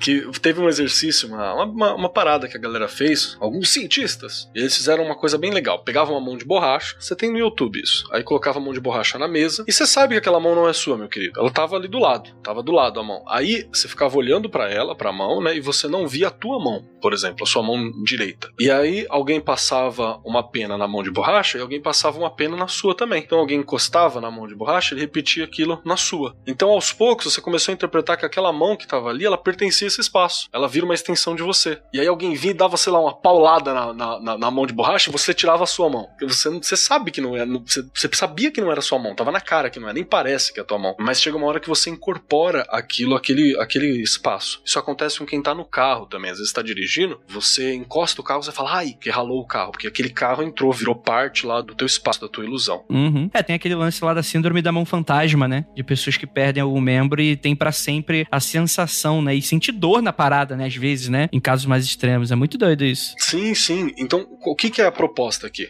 Fique consciente desse espaço que tá em torno de você. Isso é uma coisa importante. Você ficar consciente a respeito desse espaço, de que ele existe, e você utilizar essa visualização. O que, que é visualização? A gente fala isso às vezes na, nos bagulho de magia, a galera acha que vai ver na, na, na frente, assim. Não, se você vê um bagulho na tua frente, isso é esquizofrenia, é outra parada né? Tudo bem também, mas vai cuidar disso aí com a galera específica para cuidar disso aí. Então, como é que eu sei que aquilo não é esquizofrenia? Eu, eu vi na minha mente aqui e eu falei, acabou, aí acabou. Acabou não é esquizofrenia. Se eu falei acabou, acabou. Se eu falei acabou e continua ali, tem um problema a mais para resolver. E se você manda embora e continua lá, aí escuta esse programa duas vezes. É, aí é outro BO. Então, qual é que é a parada? Esse espaço que tá em volta de você é você exercitar a existência desse espaço. Você ficar consciente da existência desse espaço. E você, aos poucos, fazer desse espaço uma uma fortaleza para você. Então é você, por exemplo, eu vou mentalmente preparar, eu vou imaginar, sei lá, um campo de força, eu vou imaginar a casca do Geodude, eu vou visualizar alguma coisa aqui, porque ele vai me dar a sensação de segurança. E tem uma coisa muito louca que a Hollywood já aprendeu e a gente às vezes ainda não. A nossa mente, a gente tem uma parte da nossa mente que ela, especialmente aquele de raciocínio rápido e tal, que ela não, não entende tempo e ela e tem dificuldade de, de diferenciar o que, que é real, o que, que é fantasia, o que, que não é. A gente sente aquilo. Então aquilo que, é, que entra como sensação, ele vira importante pra gente. É por isso que eu choro no filme, é por isso que certas coisas me atingem. Então, visualize esse espaço e sinta segurança, desenvolva sentir segurança. É a mesma sensação que você tinha quando você se cobria com o teu cobertinha quando você era criança. Só que você vai fazer isso como adulto e você vai instrumentalizar o uso disso. Eu vou para uma reunião importante, espaço peripessoal, que é para mim não me sentir atingido nem intimidado com facilidade. Entende? É você desenvolver esse espaço em volta de você, essa coraça que você ativa e desativa quando você precisa. Ah, Keller, mas isso não é magia. Magia é a arte, a técnica, onde fazendo certas coisas, certas coisas acontecem. Se você fez isso e você se sentiu mais seguro, é isso que importa. Cara, isso me lembra muito aquelas técnicas de você ajudar uma pessoa que tá passando por algum tipo de síndrome do pânico, por exemplo. Ou, você, ou, ou alguma coisa de ansiedade. Assim, eu não vou reproduzir porque eu não sou especialista nisso, às vezes eu posso até falar uma besteira aqui. Mas aquela coisa da pessoa ressaltar esse tipo, se, ó, se abraça, tipo, você tá aqui, respira fundo. Tipo assim, tenta sentir da ponta da tua cabeça até a ponta dos teus pés. Tipo assim, sente que você tá aqui, não tá acontecendo nada de errado com você. Isso me lembra muito esse tipo de, de sensação. E talvez seja, posso até estar tá falando uma besteira aqui, mas vou conjecturar hipoteticamente o que eu acho, né? Talvez essa coisa até do cobertor que você se cobre seja aquela coisa de você resgatar aquelas tuas memórias de útero, né? Aquela tua memória que não existia nada de ruim que acontecia com você, né? Aquela, aquele lance que quando você sai de lá é um pouco traumático, né? E aí talvez é um resgate mnemônico de você nesse aspecto e você se sentir um pouco mais de segurança, né? E eu acho que tem muito mais a ver com isso também, né? A gente brinca sobre essa coisa, tipo assim, ah, pessoas que reclamam que tá recebendo ataque energético, a gente brinca que você não é Beyoncé, que ninguém vai gastar cera de vela com você, que você é um, é um bostão, mas de certa forma você ajudar com, com, com lances até que você tá tendo uma certa paranoia, ajuda também, né? Tipo, o que, que você tá se sentindo dessa maneira? Às vezes você fazer coisas simples, né? Quando a gente brinca no Magicando, especialmente, ah, você não é Beyoncé, você não é o Power Ranger pra ter inimigo, a gente fala isso daquela pessoa que está 24 horas barra 7 dias por semana achando que ela está sob ataque de um milhão de pessoas diferentes. Nós não estamos negando que você está sentindo, puxa vida, hoje eu tô sentindo que alguma coisa deu alguma treta aqui. Eu tô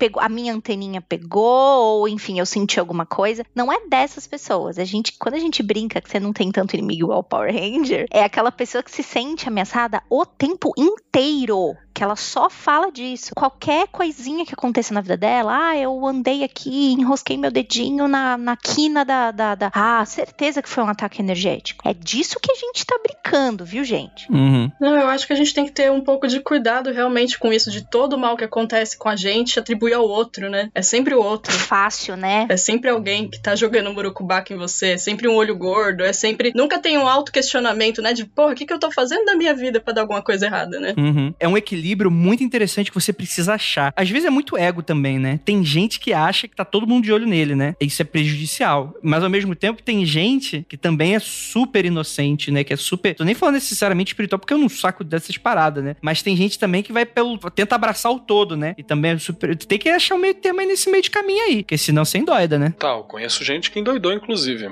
Porque isso é, é bem comum. Se você for pesquisar a história, por exemplo, do, de grandes feiticeiros e a galera e tal, da, da magia, você vai ver uma galera que surtou bravamente, justamente por se centrar tanto em si, por ter ego, por levar tão a sério, por se achar mais importante, que a galera surta em algum momento, que você pira. Então, o grande segredo realmente é não levar a sério. Então você tudo bem, ah, eu tô me sentindo cansado. Eu vou cuidar do meu cansaço, vou cuidar para descansar, me alimentar melhor. Se você tem um método de defesa, faça, não tem problema. Mas não quer dizer que está sendo perseguido pela realidade, não quer dizer que tem uma coisa acontecendo. Pode ter? Pode. Falando, a gente não tá falando que não tá. A gente só tá dizendo para você não ir pro. É, há uma guerra fria onde eu sou a União Soviética acontecendo nesse momento e eu vou ter que me preparar com meus mísseis atômicos a esse respeito. Calma, cara. Pode ser essa parada, pode, mas vamos pra uma linha, que né? aí você mesmo, você tá se sabotando também, né? Tem esse lance, né? Na maioria das vezes vai ser. E aí eu acho que é pro cético que tá escutando, pode estar tá achando super absurdo e tal, até numa questão psicológica, né? Que a Nanda puxou nessa coisa do de você tomar pílulazinha de açúcar e do nada melhorar e falar que melhorou. Tem experimentos que de fato você melhora quando você passa muitas vezes, né? Quando você faz teste para uma nova vacina, você faz aqueles testes duplo cego, né? Metade toma vacina, metade toma uma outra coisa. E é, vamos ver o comportamento, porque a, nossa mente é tão pirada que a gente cria às vezes sintoma que, ah, eu acho que tomei a vacina, então começa a, a, o teu corpo começa a responder de uma maneira muito louca, então o cientista ele precisa saber o que de fato aquilo é real, porque a galera que não tomou nada, to, quer dizer, tomou alguma coisa, mas não era vacina, você vê, não, beleza, essa, essas pessoas tiveram sintomas XYZ, então vamos cortar que isso provavelmente pode ser sintoma, porque por outro lado, se a pessoa tiver o mesmo sintoma, saber que não é o sintoma da doença pode ser o sintoma da pessoa saber que tomou a parada, né? Então, assim, eu não quero falar, tipo, tem gente que usa esse argumento também e fala, nossa, nossa mente é muito poderosa, a gente cria a realidade conforme. Não, não é assim também, gente. Vamos com calma. Equilíbrio! Porra, filha da puta. Você não vai falar a sua frase clássica do equilíbrio, tão maravilhosa? Qual do equilíbrio? Eu não, não sei. Come uma salada, fuma uma pedra de crack.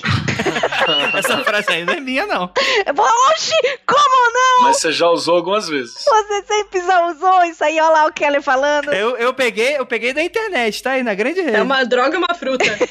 É, uma droga é uma fruta, mano. Tem que, tem que ter equilíbrio sempre. Não pode, não pode ser só os dois, senão, senão ferra, né? Mas vamos, vamos pro POC, gente. Vamos lá. Eu quero, eu quero agora. Eu tô me prometendo aqui. Eu tô, eu tô prometendo pros ouvintes, eu tenho que entregar alguma coisa. Gente vou ter que pressionar aqui mesmo, Magão. Que que, ó, a simpatia, então, se a pessoa se sentir bem, ela funciona. Vocês acham positiva a simpatia? Por mais boba de tia que seja. Tipo, é, colocar a pulseirinha do, do Padre Marcelo Rossi, igual a Nanda. Se a pessoa se sentir bem, tá tudo bem? O que, que vocês acham? Pra defesa, eu acho sim. Tem uma questão, é legal, né? Mas, de novo, gente, não, ah, então eu estou com câncer, vou tomar a pílula lá do, do padre, eu esqueci o nome, e ok. Não, meu amigo. Não, ah, e contra o coronavírus, eu vou botar aqui na minha máscara, aqui dentro, aqui o santinho, e vou embora. não, meu querido, também não é assim que a gente tá falando, né? Tudo que a gente tá falando é sobre você ter uma segurança extra e tal. Então, vamos lá, lembre-se de passar no médico e coisa e tal. Então, assim, pra defesa, especificamente pra defesa, não tô nem falando de saúde, pra defesa. Pra defesa, eu acho que tem coisas muito válidas, tem coisas muito legais, tem coisas muito simbólicas, né? Sei lá, colocar a espada de Santa Bárbara, a espada de São Jorge, do lado esquerdo da porta, na entrada, lá de fora. A Ju já lembrou uma vez isso aí, galera, legal do lado de fora. Beleza, acho da hora pra caramba. É uma simpatia, é um, é um processo, acho, acho legal. Tem uma questão da simpatia que é aquela necessidade de controlar o outro, né? Que eu vou usar a simpatia para mim controlar o outro. Isso aí é, é meio problemático e pode ser antiético dependendo de quem olha. Mas para se proteger, acho validíssimo. O que alguém dê para você, né? Por exemplo, para sua proteção. É, faça boneco voodoo pra fazer massagem você mesmo, não pra atacar o outro. Fica a dica do, do Mundo Feliz. Ah, beijo, Pongo. Eu adoro essa tirinha dele, é maravilhosa. né?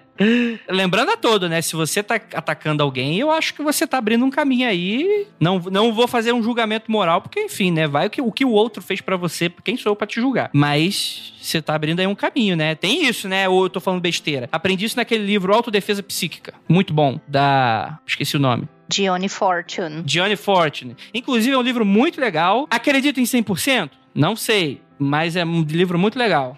O Kelly tá rindo. Eu acho que ele não acredita muito, não. Mas é legal, é um livro legal, é um livro legal. Acredito. Eu acredito e ainda digo mais, denúncia aqui. Marcelo Mota, um cara adorado aí pela galera do Telema. Eita, ele rapaz. tem o, o Ataque e Defesa Astral, que é uma bela parte, um, um Ctrl-C, Ctrl-V enfeitado da John Fortune. Tem uma hora que chega a ser ele comentando o livro da John Fortune, assim, ele fala, meu livro é melhor, ele tá lançado aqui. É bom também pra dar uma lida, mas vá na fonte original, que é John Fortune. Sem contar que o Marcelo também, quando você lê, ele tá contaminadaço pela propaganda da ditadura militar, anticomuna e tal. Dependendo do livro que você lê dele, ele fala inclusive que foi ele que impediu os comunistas de dominarem o país. Eita, rapaz. Fica aí a dica pra vocês aí. Como, como evitar os esquerdistas. E, cara, e, eu vou, vou então puxar esse livro aí, então. O livro de autodefesa psíquica, eu fiz a coisa menos cética que eu já... Cara, essa foi a parada menos cética que eu já fiz na minha vida. Todo mundo sabe que no Mundo Freak eu sou humorista. Em dado momento eu tive um sonho. E esse livro apareceu pra mim no sonho eu falei, talvez seja o, o mundo espiritual me mandando uma mensagem. Comprei o livro. O livro é legal, o livro é divertido, que o livro ele vai contando várias histórias e coloca a visão da pessoa. Gente, é uma visão de uma pessoa de dois séculos atrás, praticamente, tá? Então vamos levar isso em conta. Tem toda uma questão moral e ética que é super daquele tempo, que é super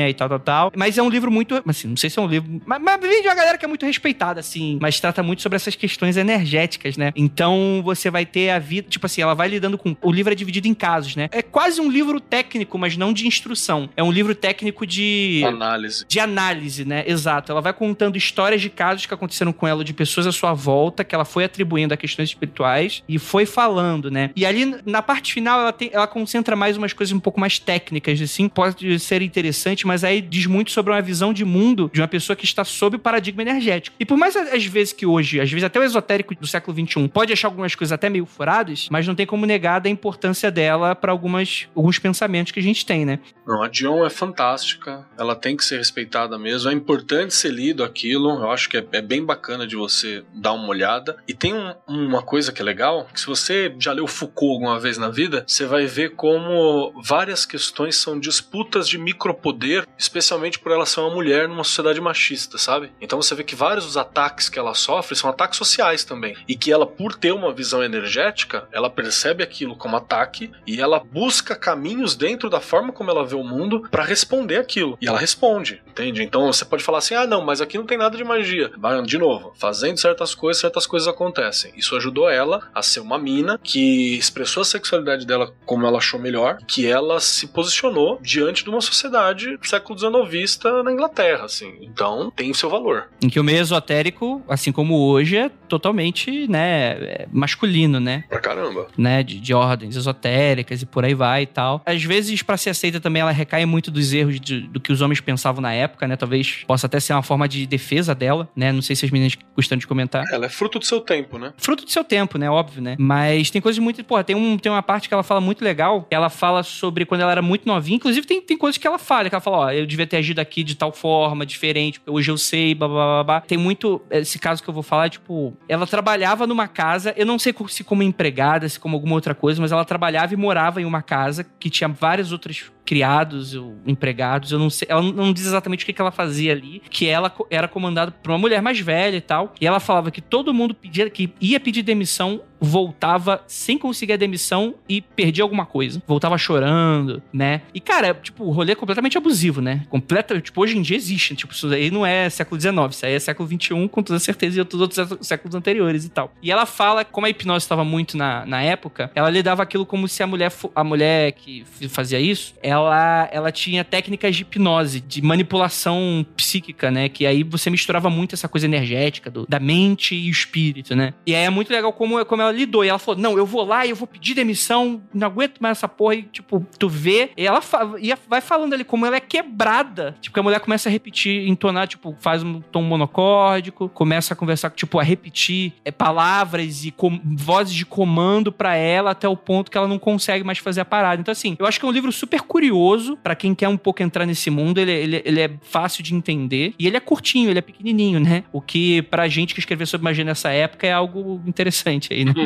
Total. É. Posso falar duas coisas que eu gosto muito desse livro? Claro. Número um, você que sempre fala assim, poxa, o livro que fala de magia é muito teórico, é, fica muito na, na palestrinha e eu não entendo nada. Porra, esse é o livro para você. Como o Andrei falou, ela fala muito sobre casos reais. Outra coisa muito maravilhosa, por mais que existe um, uma grande. Isso é real, gente. Uma grande tiração de sarro de muitas ocultistas mulheres no meio. Não importa se ela escreveu há 50 anos, há 100, há 200. Mas o que eu gosto muito no trabalho das mulheres é que elas sempre falam: Poxa, eu tentei fazer uma coisa, deu errado, e aí eu fui para cá, né? A gente tem um probleminha assim no magista, o cara que escreve um livro, porque ele nunca admite o erro. Ele sempre vem com como se ele acertasse. Quer ser o pica. É, como se, como se ele sempre tivesse acertado o tempo todo. E, gente, a vida magística não é isso. É tentativa e erro, é muito mais erro do que acerto. A gente, uma coisa que funciona muito bem para um, para o outro não pega tanto. Então, eu acho que é bacana você ir pela Dione justamente por isso, porque primeiro ela é super prática, então tem exemplos práticos. Ah, Juliana, é de 100 anos atrás, 50 anos atrás, mas dá para você perceber isso. Tem muita coisa que acontece hoje ainda. Então dá para você utilizar e ler um exemplo prático e ver que a pessoa também é falha. Ela está nesse estudo, ela também está aprendendo, ela erra e ela acerta. Pessoas normais, gente, o cara não é super-herói, tá? Pô, faz a boa. Vocês querem tanto fazer o fireball? Pode fazer o fireball, mas não se veja como um super-herói, né? Como se as pessoas fossem super-heróis. Uhum, totalmente.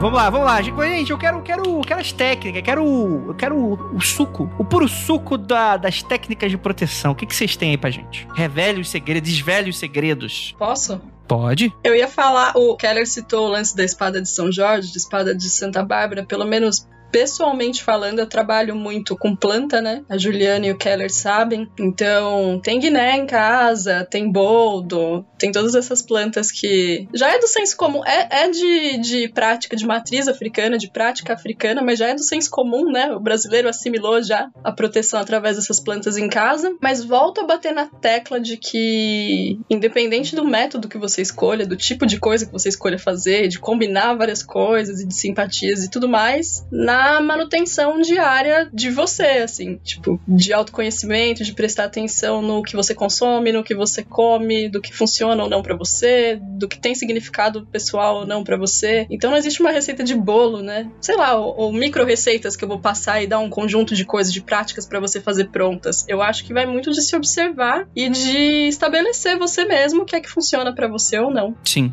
Muito bom. Isso é legal, né? Você citou essa coisa da herbalística, né? Que tem muito dessa, tipo, fazer o chá. Isso aí é aquela coisa do que, tipo assim, o brasileiro, ele é, como eu falei no episódio passados, ele é o Super Smash Bros. das crianças. Tem de tudo, você mistura tudo, faz tudo. Você luta o Mario Bros. versus o Metroid, versus o Zelda, eu tô errando de propósito, versus o, o Sonic e funciona, que é uma beleza. É porque aqui não tem essa, tipo assim, aqui a pessoa personaliza o teu, é o fast food, da, da fast food não, o, pessoa, é o self-service da, da magia e da espiritualidade então não tem problema. É o Subway da magia. Você monta aí o teu. Exatamente. E aí você tem muito dessas coisas, tipo, do chá, da erva, da planta, né? Tem umas plantas que, que servem para proteção e limpeza, não tem, Ananda? Tem, tem sim. É, essas que eu citei, por exemplo, Guiné e Boldo. Boldo, dentro da tradição de orixá, ela afasta Egum, né? Afasta gente morta. Hum. Basicamente falando. Não necessariamente o espírito maligno de uma pessoa que morreu, mas, mas morto. Afasta morto. Se você não quer trocar ideia com morto, é, é Boldo na sua casa. Eu gosto muito dessa visão do Egum, do transeunte espiritual. Quase o vagante do livro do Andrei, né? Que é o cara que tá vagando tá lá. E aí, se tu falar mal dele, o cara pode descer o cacete de você. Ou não. Ou você pode falar, mas tá lá, né? Às vezes ele nem te vê, né? Ele tá só passeando. Aí você fala, opa, olha ali uma. Exato. Às vezes sim, às vezes não. Mas geralmente é o cara que ele só tá morto, né? Ele não é tipo uma entidade em si, igual uma divindade, né? Ele é o, o, o espírito do morto. É isso, né? É, é só o morto. Ele é... Não tô fazendo julgamento moral do morto aqui. Ele só tá morto.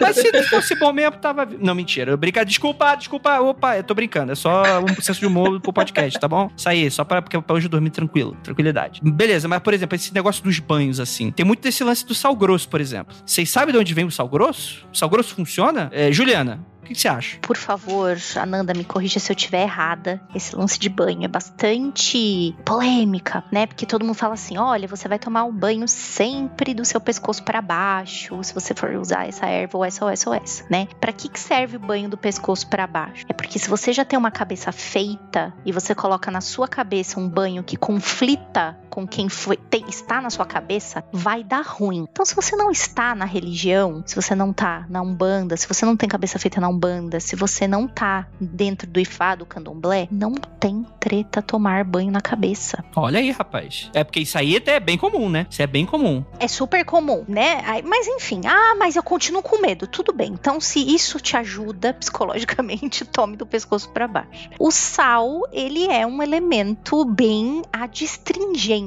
né? Então, você toma o seu banho com sal grosso, não é pra você ficar tomando essa porra todo dia, porque, pelo paradigma energético, pense algo que é adstringente. Então, as pessoas que, por exemplo, né, que, geralmente quem trabalha com banho, quem trabalha com essas especialidades, também enxerga a aura, né? Essa parte áurica da pessoa. E fala que se você toma muito banho de sal, você abre uns buracão. Pensa na adstringência, abre uns buracão na tua defesa natural, entre aspas. E aí, se você toma esse banhão de sal aí, só ele, e sai na rua, você vai você vira uma peneira, você pega muito mais treta do que se você não tivesse tomado. Então, se você resolver tomar esse tipo de banho tal, sempre peça orientação de alguém que já trabalha com isso ou que você confie, porque às vezes o banho pode fazer mais mal a você do que bem, na real. Eu me lembro de uma vez que eu tava, eu tava mal mesmo, isso foi uns anos atrás, assim, ruim mesmo. Tinha passado por um monte de perda na família, aconteceu várias tretas. E eu fui num lugar e a pessoa falou assim: Olha, você é aberta a trabalhar com. Posso te indicar um banho e um, de, um, de um orixá? Eu vou explicar para você. Eu falei: Pode. E a bicha me deu um banho de fume de alho. Depois que eu contei isso para as pessoas que sabiam, né, que já entendiam, eu falava, rapaz, tu tava ruim mesmo. então, né? Então, assim, sempre, sempre converse com alguém que é especialista nisso. A Ananda tá aqui, que entende pra caralho de planta. Oh, oh, calma aí, calma aí. Parênteses, parênteses, parênteses. Converse com alguém especialista que queira. Não procurem a Ananda. Sim. Ah, não, é lógico, né? Nada de ficar mandando inbox três horas da manhã. Ou contratem a Ananda. Isso, né? Chega na educação, né? Oi, Ananda, lá no Twitter. Você, eu poderia conversar contigo? Você tem um tempo? Educação é sempre a melhor chave, né? Parece outro dia que eu recebi um, no meu telefone uma frase assim: Como começar a estudar runas? Mas não deu nem um boa tarde. Falei, rapaz, no meu telefone pessoal, brabo. Então, assim, educação sempre leva você. Então, conversa com alguém, tá? Explica sempre. As receitas da internet são legais, as receitas da internet? Porra, nem sempre. Nem tudo que tá na internet é verdade. Cuidado com a sua fonte. Eu indico que se você não entende nada, zero de banhinhos, converse com alguém, conte o que está acontecendo. Essa pessoa especialista vai ter a melhor receita para você. Mas sim, respondendo sua pergunta, desculpa, deu uma volta do caralho aqui. Sal funciona assim. Banho de sal grosso funciona assim. Entendi. Você não pode, pelo paradigma energético, ficar tomando essa porra toda hora, todo dia, duas vezes por dia. Aí vai dar ruim, vai dar mais ruim do que bom. Posso fazer uma pergunta? Eu tive esse, esse insight hoje, e eu, provavelmente vocês vão rir da minha cara, porque provavelmente estou descobrindo a roda hoje. É porque tem aquele lance da água corrente ser importante para proteção e limpar as coisas. O sal aí, no caso, representa água corrente quando você não está perto de uma água corrente, isso é correto? Pode. Faz algum sentido. Mas pensa na cachoeira também. Cachoeira é água doce, né? É água doce. Mas faz algum sentido sim, porque tem várias, várias histórias, se você for puxar, tipo, no Novo Testamento, você tem no Sermão da Montanha, quando Jesus fala do sal da terra, tá ligado? Aí você vai lá, o Paulo fala uma parada também, cheia de graça, como sal, porque você tempera aquilo, então aquilo fica especial. Pros Brahmanes tinha um sacrifício específico que você faz com sal, né? Pros gregos, egípcios e romanos, especialmente, o sal tinha uma função de oferenda e tem uma galera que acha que isso tem a ver com a origem da onde vem a, a água benta dos cristãos também, porque era um processo parecido. Então você tem várias, no janinismo se usa, você tem pra galera que é cocheiro, usa essas paradas também. Tem uma galera que usa sal. Sal ele sempre foi muito especial né, pelo trabalho que ele tem, pelo custo que ele tem e pela associação com o mar que ele tem. Então, é isso aí. Inclusive, se você for pular sete ondas, não é pular, tá, gente? É mergulhar sete ondas, tá bom? Pode pular também, mas mergulha sete. É, e não adianta pular sete ondas e depois meter a boca em religião de matriz africana o ano inteiro, né? Aí deixa de ser um filho da puta também, né? Pular sete ondas e jogar isopor pra Iemanjá, né? Iemanjá vai comer Ai. seu cu, filha da puta. É isso aí mesmo. Faz barco de isopor pra Iemanjá. Deixa de ser imbecil. Joga isopor pra Iemanjá branca. Puta merda, eu não lembro se é o Porta dos Fundos, qual é dessa, qual é desse grupo de humor que uma vez fez uma sketch maravilhosa, que era Iemanjá vindo, né? A pessoa botou barco o barquinho braço, de né? isopor, ela vindo falando assim, eu não acredito que você tá me mandando. Número um, isopor, ela fala isso. Número um, isopor, tu tá me mandando essa, essa comidinha. Meu filho me manda um sushi, pelo menos. Aí ela começa a ficar falando, né? Tipo, olha, as porcaria que tu ainda tá jogando plástico no mar, né? Então, gente, né? Às vezes uma coisa da natureza faz muito mais sentido, é muito mais bem aceita. Mas não joga isopor no mar, não, rapaz. É, não faz muito sentido você poluir um- um- uma divindade que é elemental da natureza, né? Não sei, não faz muito sentido assim na minha Que cabeça. mora lá, né? É como você chegar na casa de alguém que você admira e jogar um balde de lixo, né? Na casa, oi!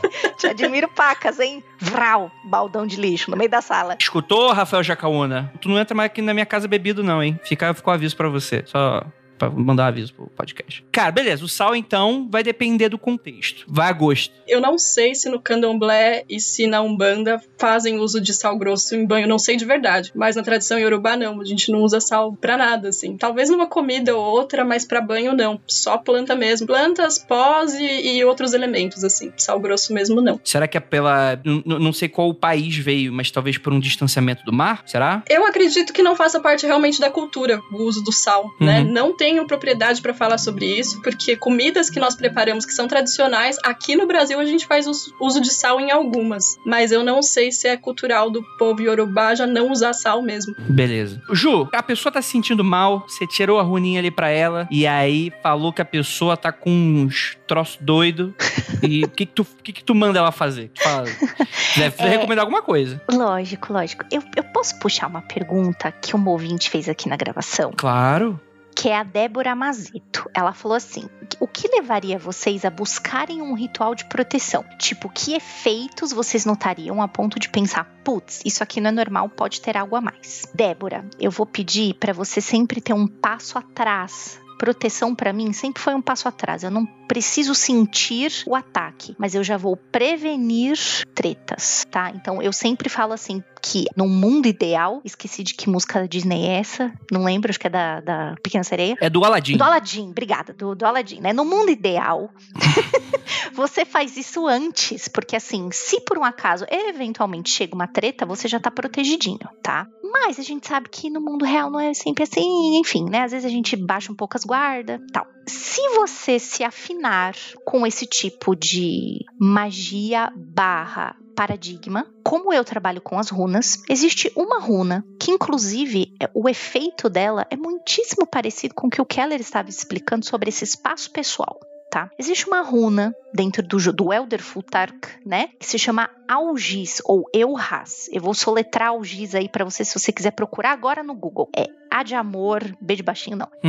L de laranja, G de gato, I de igreja e Z de zebra. Algis, tá? Algis, os guerreiros, era muito comum, né? Eu não sei se vocês conhecem junco. Junco é uma planta que se você encostar a mão, você se corta. É muito pior que paper cut. Você se ferra se você botar a mão num junco, tá? E junco cresce em pântano. Um dos lugares seguros para o guerreiro, para ele poder se esconder, tipo, puta, baixou muito a galera aqui que é a favor de mim. Eu preciso dar um retreat, eu preciso voltar, eu preciso me esconder. Ele se escondia nessas partes. Os pântanos eram locais de eu preciso me esconder. Existiam estradas, inclusive, feitas nesses pântanos que eram estradas de fuga, para quando a galera dava um ruim animal e eu precisava fugir. Inclusive, tem, acho que no Museu Britânico, tem uma série de pedaços dessas estradas que acharam, tá? Essas estradas de fuga no meio desses pântanos. O que que a algiz representa? Esse esconder-se tá? Então, quando você trabalha com algiz, você se esconde, é uma proteção no sentido de eu tenho uma bolha, então exatamente o que o Keller estava falando, eu tenho um espaço bacana de,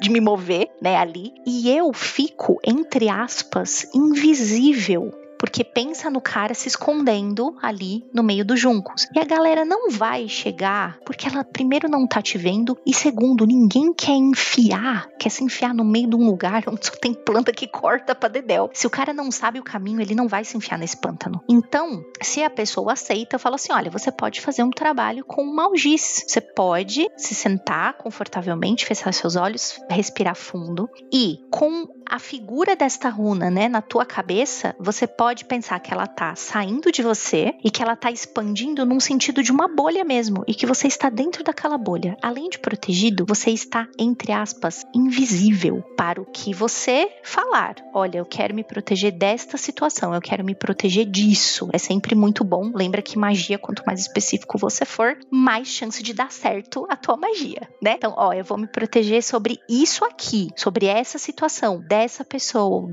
ou desse, puta, eu vou ter uma conversa muito treta e eu acho que vai pode sobrar para mim. Seta isso dessa forma. Então você pode visualizar isso, expandir como se você estivesse dentro desta bolha. Você pode imaginar que existe uma algiz na sua frente, uma nas suas costas, uma do lado direito, uma do lado esquerdo. Posso proteger um objeto? Pode proteger um objeto também. Pode, sem problema nenhum. Eu tenho um aluno, tive um aluno, né, no, no curso, que falou que botou algiz porque ele trabalha com TI e o computador dele é muito pica, assim, tipo, é muito, muito foda. E ele tem que ficar na mochila dele, indo para lá e para cá com esse computador. E ele falou, mano, eu morro de medo. Eu sei que isso aqui, se acontecer alguma coisa, não vai dar nada, é da empresa, mas eu morro de medo de ser assaltado e apanhar por causa desse bosta computador, que nem é meu. E aí ele fez, ele colocou no computador e ele falou assim que às vezes as pessoas esbarram nele porque nem vem a mochila onde ele tá carregando. E aí a pessoa fala: "Ô, oh, desculpa". É muito louco isso. A pessoa não percebe que ela tá que a outra tem uma mochila nas costas. Uhum. Olha como é louco esse lance de invisibilidade, né? É muito legal. E ele falou que ele fez isso e agora ele se sente um pouquinho mais seguro na rua, sem ter medo de ser assaltado, levar outras coisas, ser agredido, enfim. Se for vender o computador no LX, tem que tirar, tá, gente? Pra não ficar mais visível. Tira, porque senão ninguém vai achar seu computador. Exatamente. Mas o computador dele é do trabalho.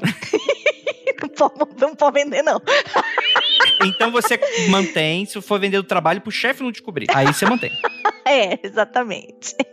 Mas essa é uma coisa relativamente simples. Você pode colocar isso num papelzinho, colocar no seu bolso, pode concretizar isso de diversas formas. Pirografar num pedacinho de madeira, gravar numa pedrinha. Ó, chegamos no arte ataque mesmo. No arte ataque, exatamente. Tá? Criatividade. Isso. Muito bom, muito. Kelly, a sua vez. Tá, coisas de proteção que eu acho bacana. Ainda dentro da pergunta da, da Débora, que eu acho que ela foi bem legal, ela tinha falado assim que quando. Que, que sintomas que eu tenho para buscar isso? A Ju, ela matou a pau quando ela fala que você tem que estar tá um pé atrás, né? A Landa já falou que o bom, bom sábio é aquele que não precisa da urgência, né? Você, já tá preparado também com o pé anterior. Agora, se você não tem solução, se você está aí cantando a música da Igreja Pentecostal Loucuras de Meus Doentes e Renato, dizendo que o encosto é ocupado pela espinha no seu rosto, se você tá aí nessa essa situação de, de, de tristeza e desgraça. E alguns dos indícios que normalmente se fala bastante, a gente tem literatura, é o que hoje você pode entender como esgotamento psicológico, inclusive. Coisas que estão associadas a burnout e a outras questões, que são momentos tipo insônia, dificuldade para dormir, oscilação de peso, fuga para bebida alcoólica, para consumo de entorpecentes, irritabilidade do nada, perda de energia, é, sei lá, desmotivação, dificuldade de atenção, coceira no sentido de alergia, sabe aquelas que dá na pele, tipo psoríase, essas paradas. Então, tudo isso são esgotamentos normalmente associados ao psicológico hoje, mas que na literatura de 100 anos atrás, de 200 anos atrás, você vai ter isso associado também a uma questão espiritual, porque a galera entendia como parte do espiritual essa parte mental também né? Então, e a, e a magia é muito sobre você tomar controle novamente, né? Você tomar um controle de você, você tomar o controle da situação. Lembra que ela é a arma, do, a arma dos despossuídos, como a gente já falou algumas vezes e como foi traduzido pela dona Juliana no Bruxaria Apocalíptica. Então, esses são alguns dos indícios que a gente tem. Agora, sobre forma de proteção. Eu acho muito legal você convidar uma conversadinha com o papai, mamãe, com quem tá na tua família, porque se às vezes você tem algumas práticas de proteções familiares que estão no teu sangue, na tua, na tua linhagem há muito tempo. E isso é muito legal. Isso é muito legal. Eu vou, vou dar um exemplo curioso aqui. Esses dias a minha mãe veio aqui em casa e ela olhou para mim e falou assim: Nossa, eu vejo aqui, né? a, a planta, a, a, ferradura na porta, né? Umas outras coisas que tem aqui na, na, na, tua casa. Fala, eu nunca gostei disso, mas sabe quem tinha isso em casa? Eu falei, eu. Ela falou assim, não, a avó. A avó fazia essas coisas. Eu falei, que legal. Aí a minha mãe ainda achou engraçado. Falou assim, ah, a, a mãe dela não fazia, mas a bisa fazia. Então tem uma coisa próxima ali de tradição que acaba seguindo. Ai, mas isso você aprendeu pelo plano espiritual? Sei lá, posso ter ouvido minha avó falar em algum momento. Então tem algumas coisas que estão na tua, no teu eixo familiar há muito tempo, usa. Principalmente objetinhos, assim, sabe esses objetinhos que a galera se apega, que nem a Ju falou, que nem a Nanda falou? Correntinha do Padre Marcelo, é o terço da avó. Aqui a minha, a minha avó por parte de pai, que não é essa que minha mãe citou, ela tem uma, um colarzinho de Nossa Senhora que tá escrito em uma coisa bizarra assim, tipo húngaro, tá ligado? As paradas lá atrás, que a mãe dela ganhou, tava ainda na, na, na Valáquia. E que é uma parada de proteção também, então você pode utilizar essas coisas. Acho legal você ficar atento. Agora, ai, Kelly, não sei como que eu faço para ficar atento, para resistir a um ataque. Eu acho que é sempre importante você devolver algo. Para mim nada vem de graça. Se alguém mandou para cá e eu não quero presente, ele tem que bater de volta. E, é, mas aí para fazer isso você precisa ter algum conhecimento mais acima. Eu se ganhei uma coisa que eu não quero, eu devolvo com todo respeito. Possível mais. Que aqui, fi, aqui é comportamento errático e nervoso. É assim que eu aprendi na quebrada. Agora você cria uma técnica, né? É, técnica. Vambora, vambora. Quero o Hadouken de volta. Como é que é que o, Frias, o Frias falou. O, o Frias não, o nosso amigo, nosso amigo secretário da, da cultura que falou que aqui no meu, na minha rua você não durava um minuto. É tipo essa parada, assim. no condomínio dele. É o meme daquele menininho com suéter do, do Twitter, menininho loirinho com suéter, tipo, aqui na minha quebrada. É o bossa, né? Ei, meu. Uma prática que eu acho que é legal, que, é, que ela é importante. Se você tiver uma, uma, um processo de descarregar, é legal. Acho que é legal, tipo assim, se você tá sentindo muito carregado com esse esgotamento, dá um tempo para você, pisa na terra, tira sapato, pisa na terra um pouco, se conecta a uma coisa mais material, pra você lembrar que nem todos os seus problemas são você. Acho que ela é uma prática bem simples, uma prática bacana também de concentração. Se você tiver terço, japamala ou qualquer parada, conta suas, respira suas respirações e vai fazendo com calma, um por um daqueles. Vai mentalizando se você tiver quiser cantar o Om, quiser fazer o canto do, do, do de Shiva para dissolver seus problemas, ou o canto do meu amiguinho elefantinho aqui, do Ganesha também, fica à vontade. É importante para você centralizar e voltar a centrar em você. E eu tô de novo falando essas paradas a partir do paradigma psicológico, que é para aproximar mais da galera aí. Então, você passar por um terço para se centrar, para voltar a centrar em você, de preferência com algum mantra ou reza. É interessante para você centrar em você. Pisa na terra um pouco, sente um pouco a terra para descarregar isso. Se você manjar de um rolezinho de vela, é legal. Uma velinha preta acendida lá para enxur no cantinho ali, para vazar. São coisas interessantes também para aterrar. Essa é a ideia. Entendi. Muito bom, muito bom.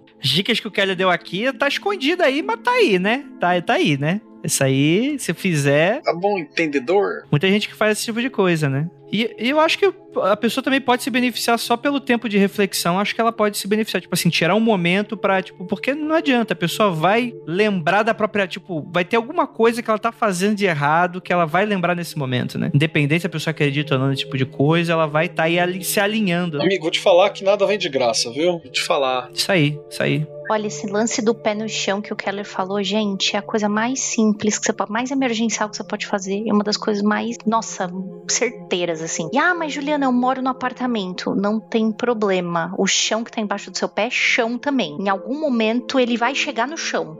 então bota o pé aí que ele vai chegar no chão. O andar descalço é sempre muito, muito querido nessas horas, né, mano? Tá sentindo mal? Tira o seu sapato, tira a minha e bota o pé no chão, cara. Isso já ajuda muito muito, muito importante isso que ela falou. Dá a limpada no chão primeiro, tá? Vou te falar que eu e a Nanda estão privilegiados nesse sentido, porque o que não falta aqui é mato e terra. Olha aí, ó. Falta só internet. Terra, rapaz. Aqui tem muita terra. Mas a terra não dá Wi-Fi. Esse é o problema. A internet é de 2 mega, mas tem terra pra caramba. é, mas eu vou puxar pra você, Nanda, agora uma outra dica tua. Mas eu lembrei muito. Cara, eu sempre escuto isso. Tipo assim, quando a pessoa vai fazer uma parada, independente do que seja. Cara, eu acho que limpar a casa parece algo muito efetivo. Limpar a casa e tomar um banho. Normal. Banho normal. Mas é, porra, banhimento. Banho é a melhor coisa, velho. Tipo, como diz a Lívia, né? Pode até não melhorar, mas pelo menos você fica limpinho. O que já é boa. Isso. Eu amo essa fala dela. Mas o pessoal das energéticas, eles gostam muito de falar que, tipo assim, não adianta você se limpar espiritualmente e sua casa, tu voltar pra uma casa bagunçada, né? Então, você, tipo assim, dá, tipo, pô, tá uma parada, você tá se sentindo desbalanceado, cara. A gente com mudança em casa, tipo, acabou de se mudar, tá as caixas há um ano em casa. Dá, arruma tudo, dá limpeza, tira poeira dos móveis e aí faz a prática, né? Porque pelo menos, se você é do, das psicológicas, pelo menos, tipo assim, isso vai mudar o ar da sua casa e talvez seja só necessário para você voltar a se sentir bem com a tua vida, né? Então fica aí a dica do Andrei Cético. Olha, muita gente discute-se muito, né? Porque eu já ouvi uma galera falando também, tipo, ai, esse negócio de falar para arrumar a casa, limpar a casa, é mega moralista. Ai, porque não sei o quê. Ó, eu vou educadamente divergir dessa visão ter, você não precisa fazer uma puta faxina tal, mas organizar o teu espaço, aquele espaço onde você está o, a, a, maior parte do tempo, e não precisa ser uma grande organização que você tira todos os livros de todas as estantes e limpa com paninhos, escovas de dente, mas você ter algo à mão, minimamente organizado, cara, faz diferença sim. Tá se sentindo mal? Vai tomar um banho sim, velho.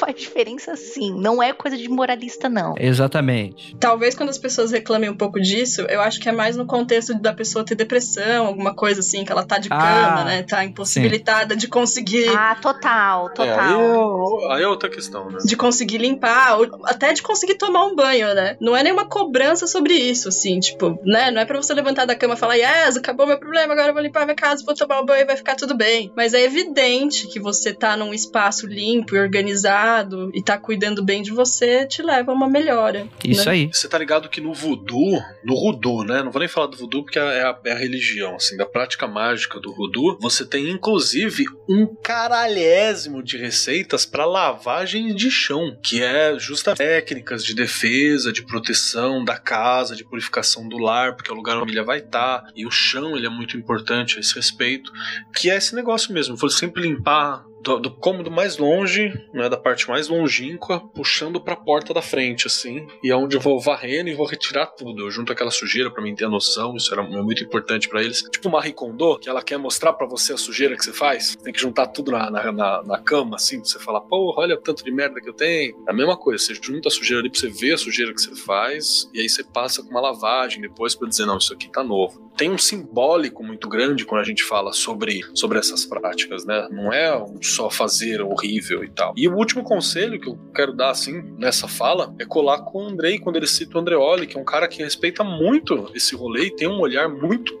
muito específico, muito bonitinho, muito muito carinhoso para essas práticas culturais é o Andreoli. Dá uma fuçada em qualquer coisa que ele faz, cara. Ele põe a mão, uhum. fica da hora.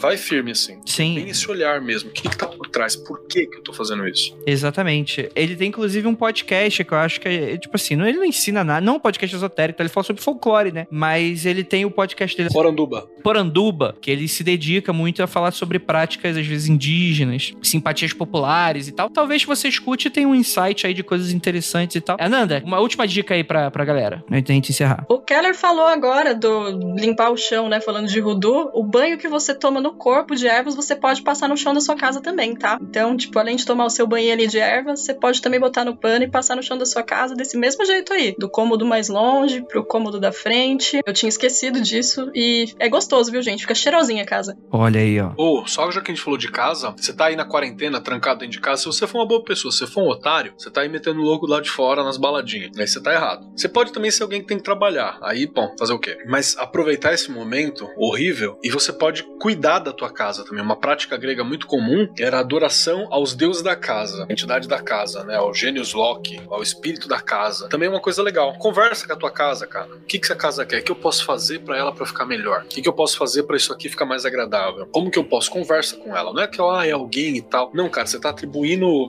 Você conversa com, com o robozinho que, que varre o chão, cara. Você conversa com planta.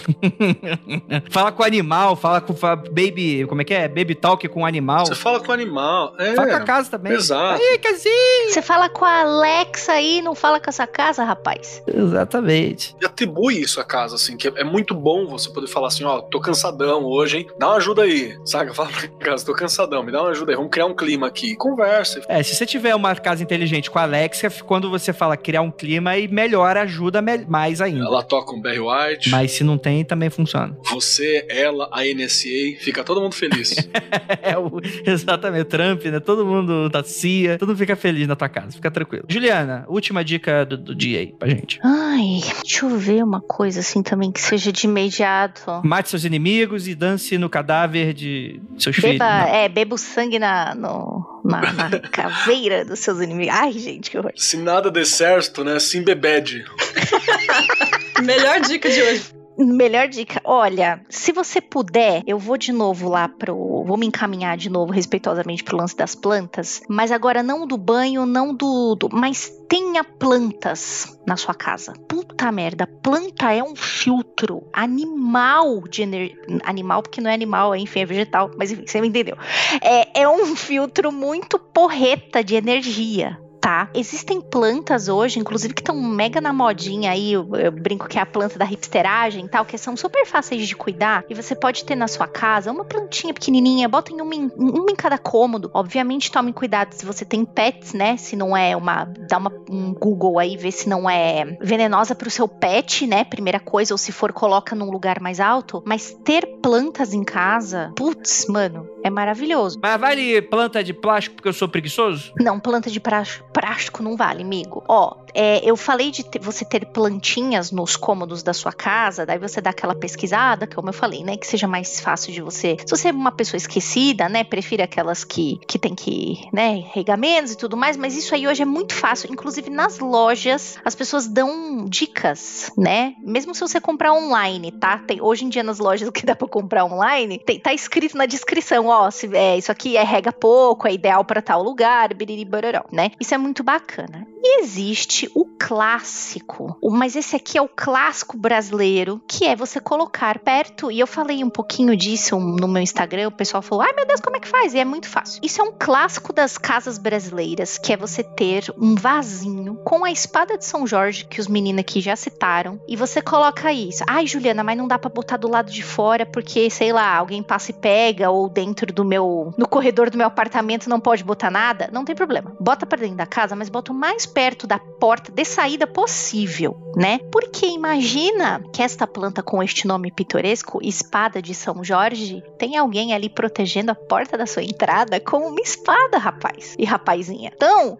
para entrar uma coisa ruim na sua casa, olha, vai ter que fazer bastante esforço. Então é muito comum que as pessoas coloquem, né, essa plantinha ou do lado de fora da porta de casa ou logo bem pertinho da porta. Não coloca muito para dentro de casa que dá ruim. As pessoas ficam treteiras, elas brigam se a gente bota isso muito para dentro de casa. Obviamente que quem sabe trabalhar com isso, e eu estou falando quem, quem está dentro de uma religião que segue preceito, pode colocar isso em várias partes, mas você que não prefira queria colocar perto da portinha de, de saída da sua casa. Cuidado, porque existem duas plantas que são muito parecidas: a espada de São Jorge e a espada de Santa Bárbara. A de Santa Bárbara é aquela que tem aquela bordinha amarela. Essa é a de Santa Bárbara. A de São Jorge não tem a bordinha, ela é toda verdinha com uns rajadinhos assim, parece uma zebrinha. Muito bonitinha tá? Então, se você quiser colocar na porta da sua casa para proteger a porta de entrada da sua casa, pode botar um vasinho de espada. Não precisa ser grande, não, mas um vasinho de espada de São Jorge. A, a Ananda tava mostrando agora um super bonitinho dela aí, que é pequenininho. Tô fazendo uma mudinha aqui, ó. Isso aqui é uma mudinha, na verdade. Ela tá num copo com água.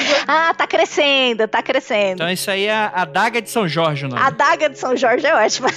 Vai estar tá na terra em breve. E é isso aí. Então você bota na, na sua casinha aí e já faz uma proteção bacana pra porta de entrada. Kelly, última, última da noite, última dica aí se tiver. Não seja otário. Isso é importante Funciona. pra caramba. Você, não, você tentar não ser otário. Procure ajuda profissional se você tiver numa situação que você necessita muito. Magia sobre tomar controle da sua vida, mas tem áreas que você não tem controle nenhum mesmo sei lá, não manjo de medicina. Então, procure uma pessoa específica para isso. E vai parecer bobagem, assim, mas ela é real mesmo. Não somos todos que temos inimigos, mas algumas pessoas são presenteadas com. Saiba tratar amigos com amigos e inimigos como inimigos, tá? Também você não se cultiva inimigo, tá ligado? Ai, meu Deus, que delícia esse inimiguinho aqui, ó, deixa ele aqui. Você tá fazendo a manutenção de um problema. Existem relações que precisam ser cortadas mesmo. Isso aí. Então, não, então é isso aí. Então, vambora. É, acho que foi muito bom pro ouvinte. Lembrando a todos que o Mundo Freak não se responsabiliza por nada. É, nem, nem uso de entorpecer.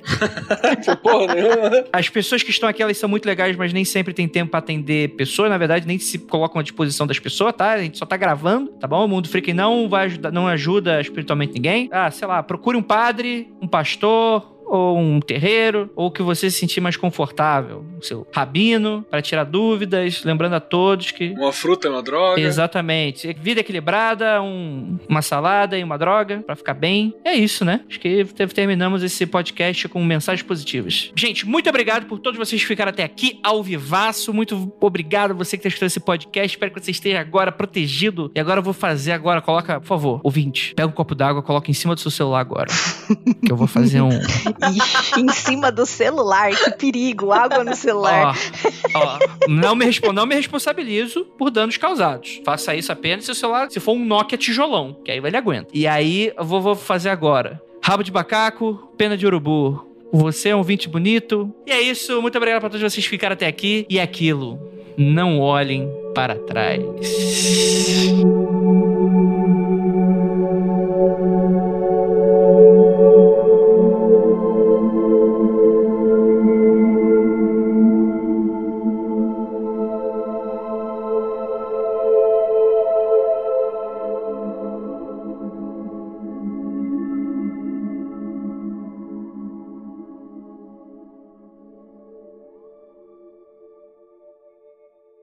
mundofreak.com.br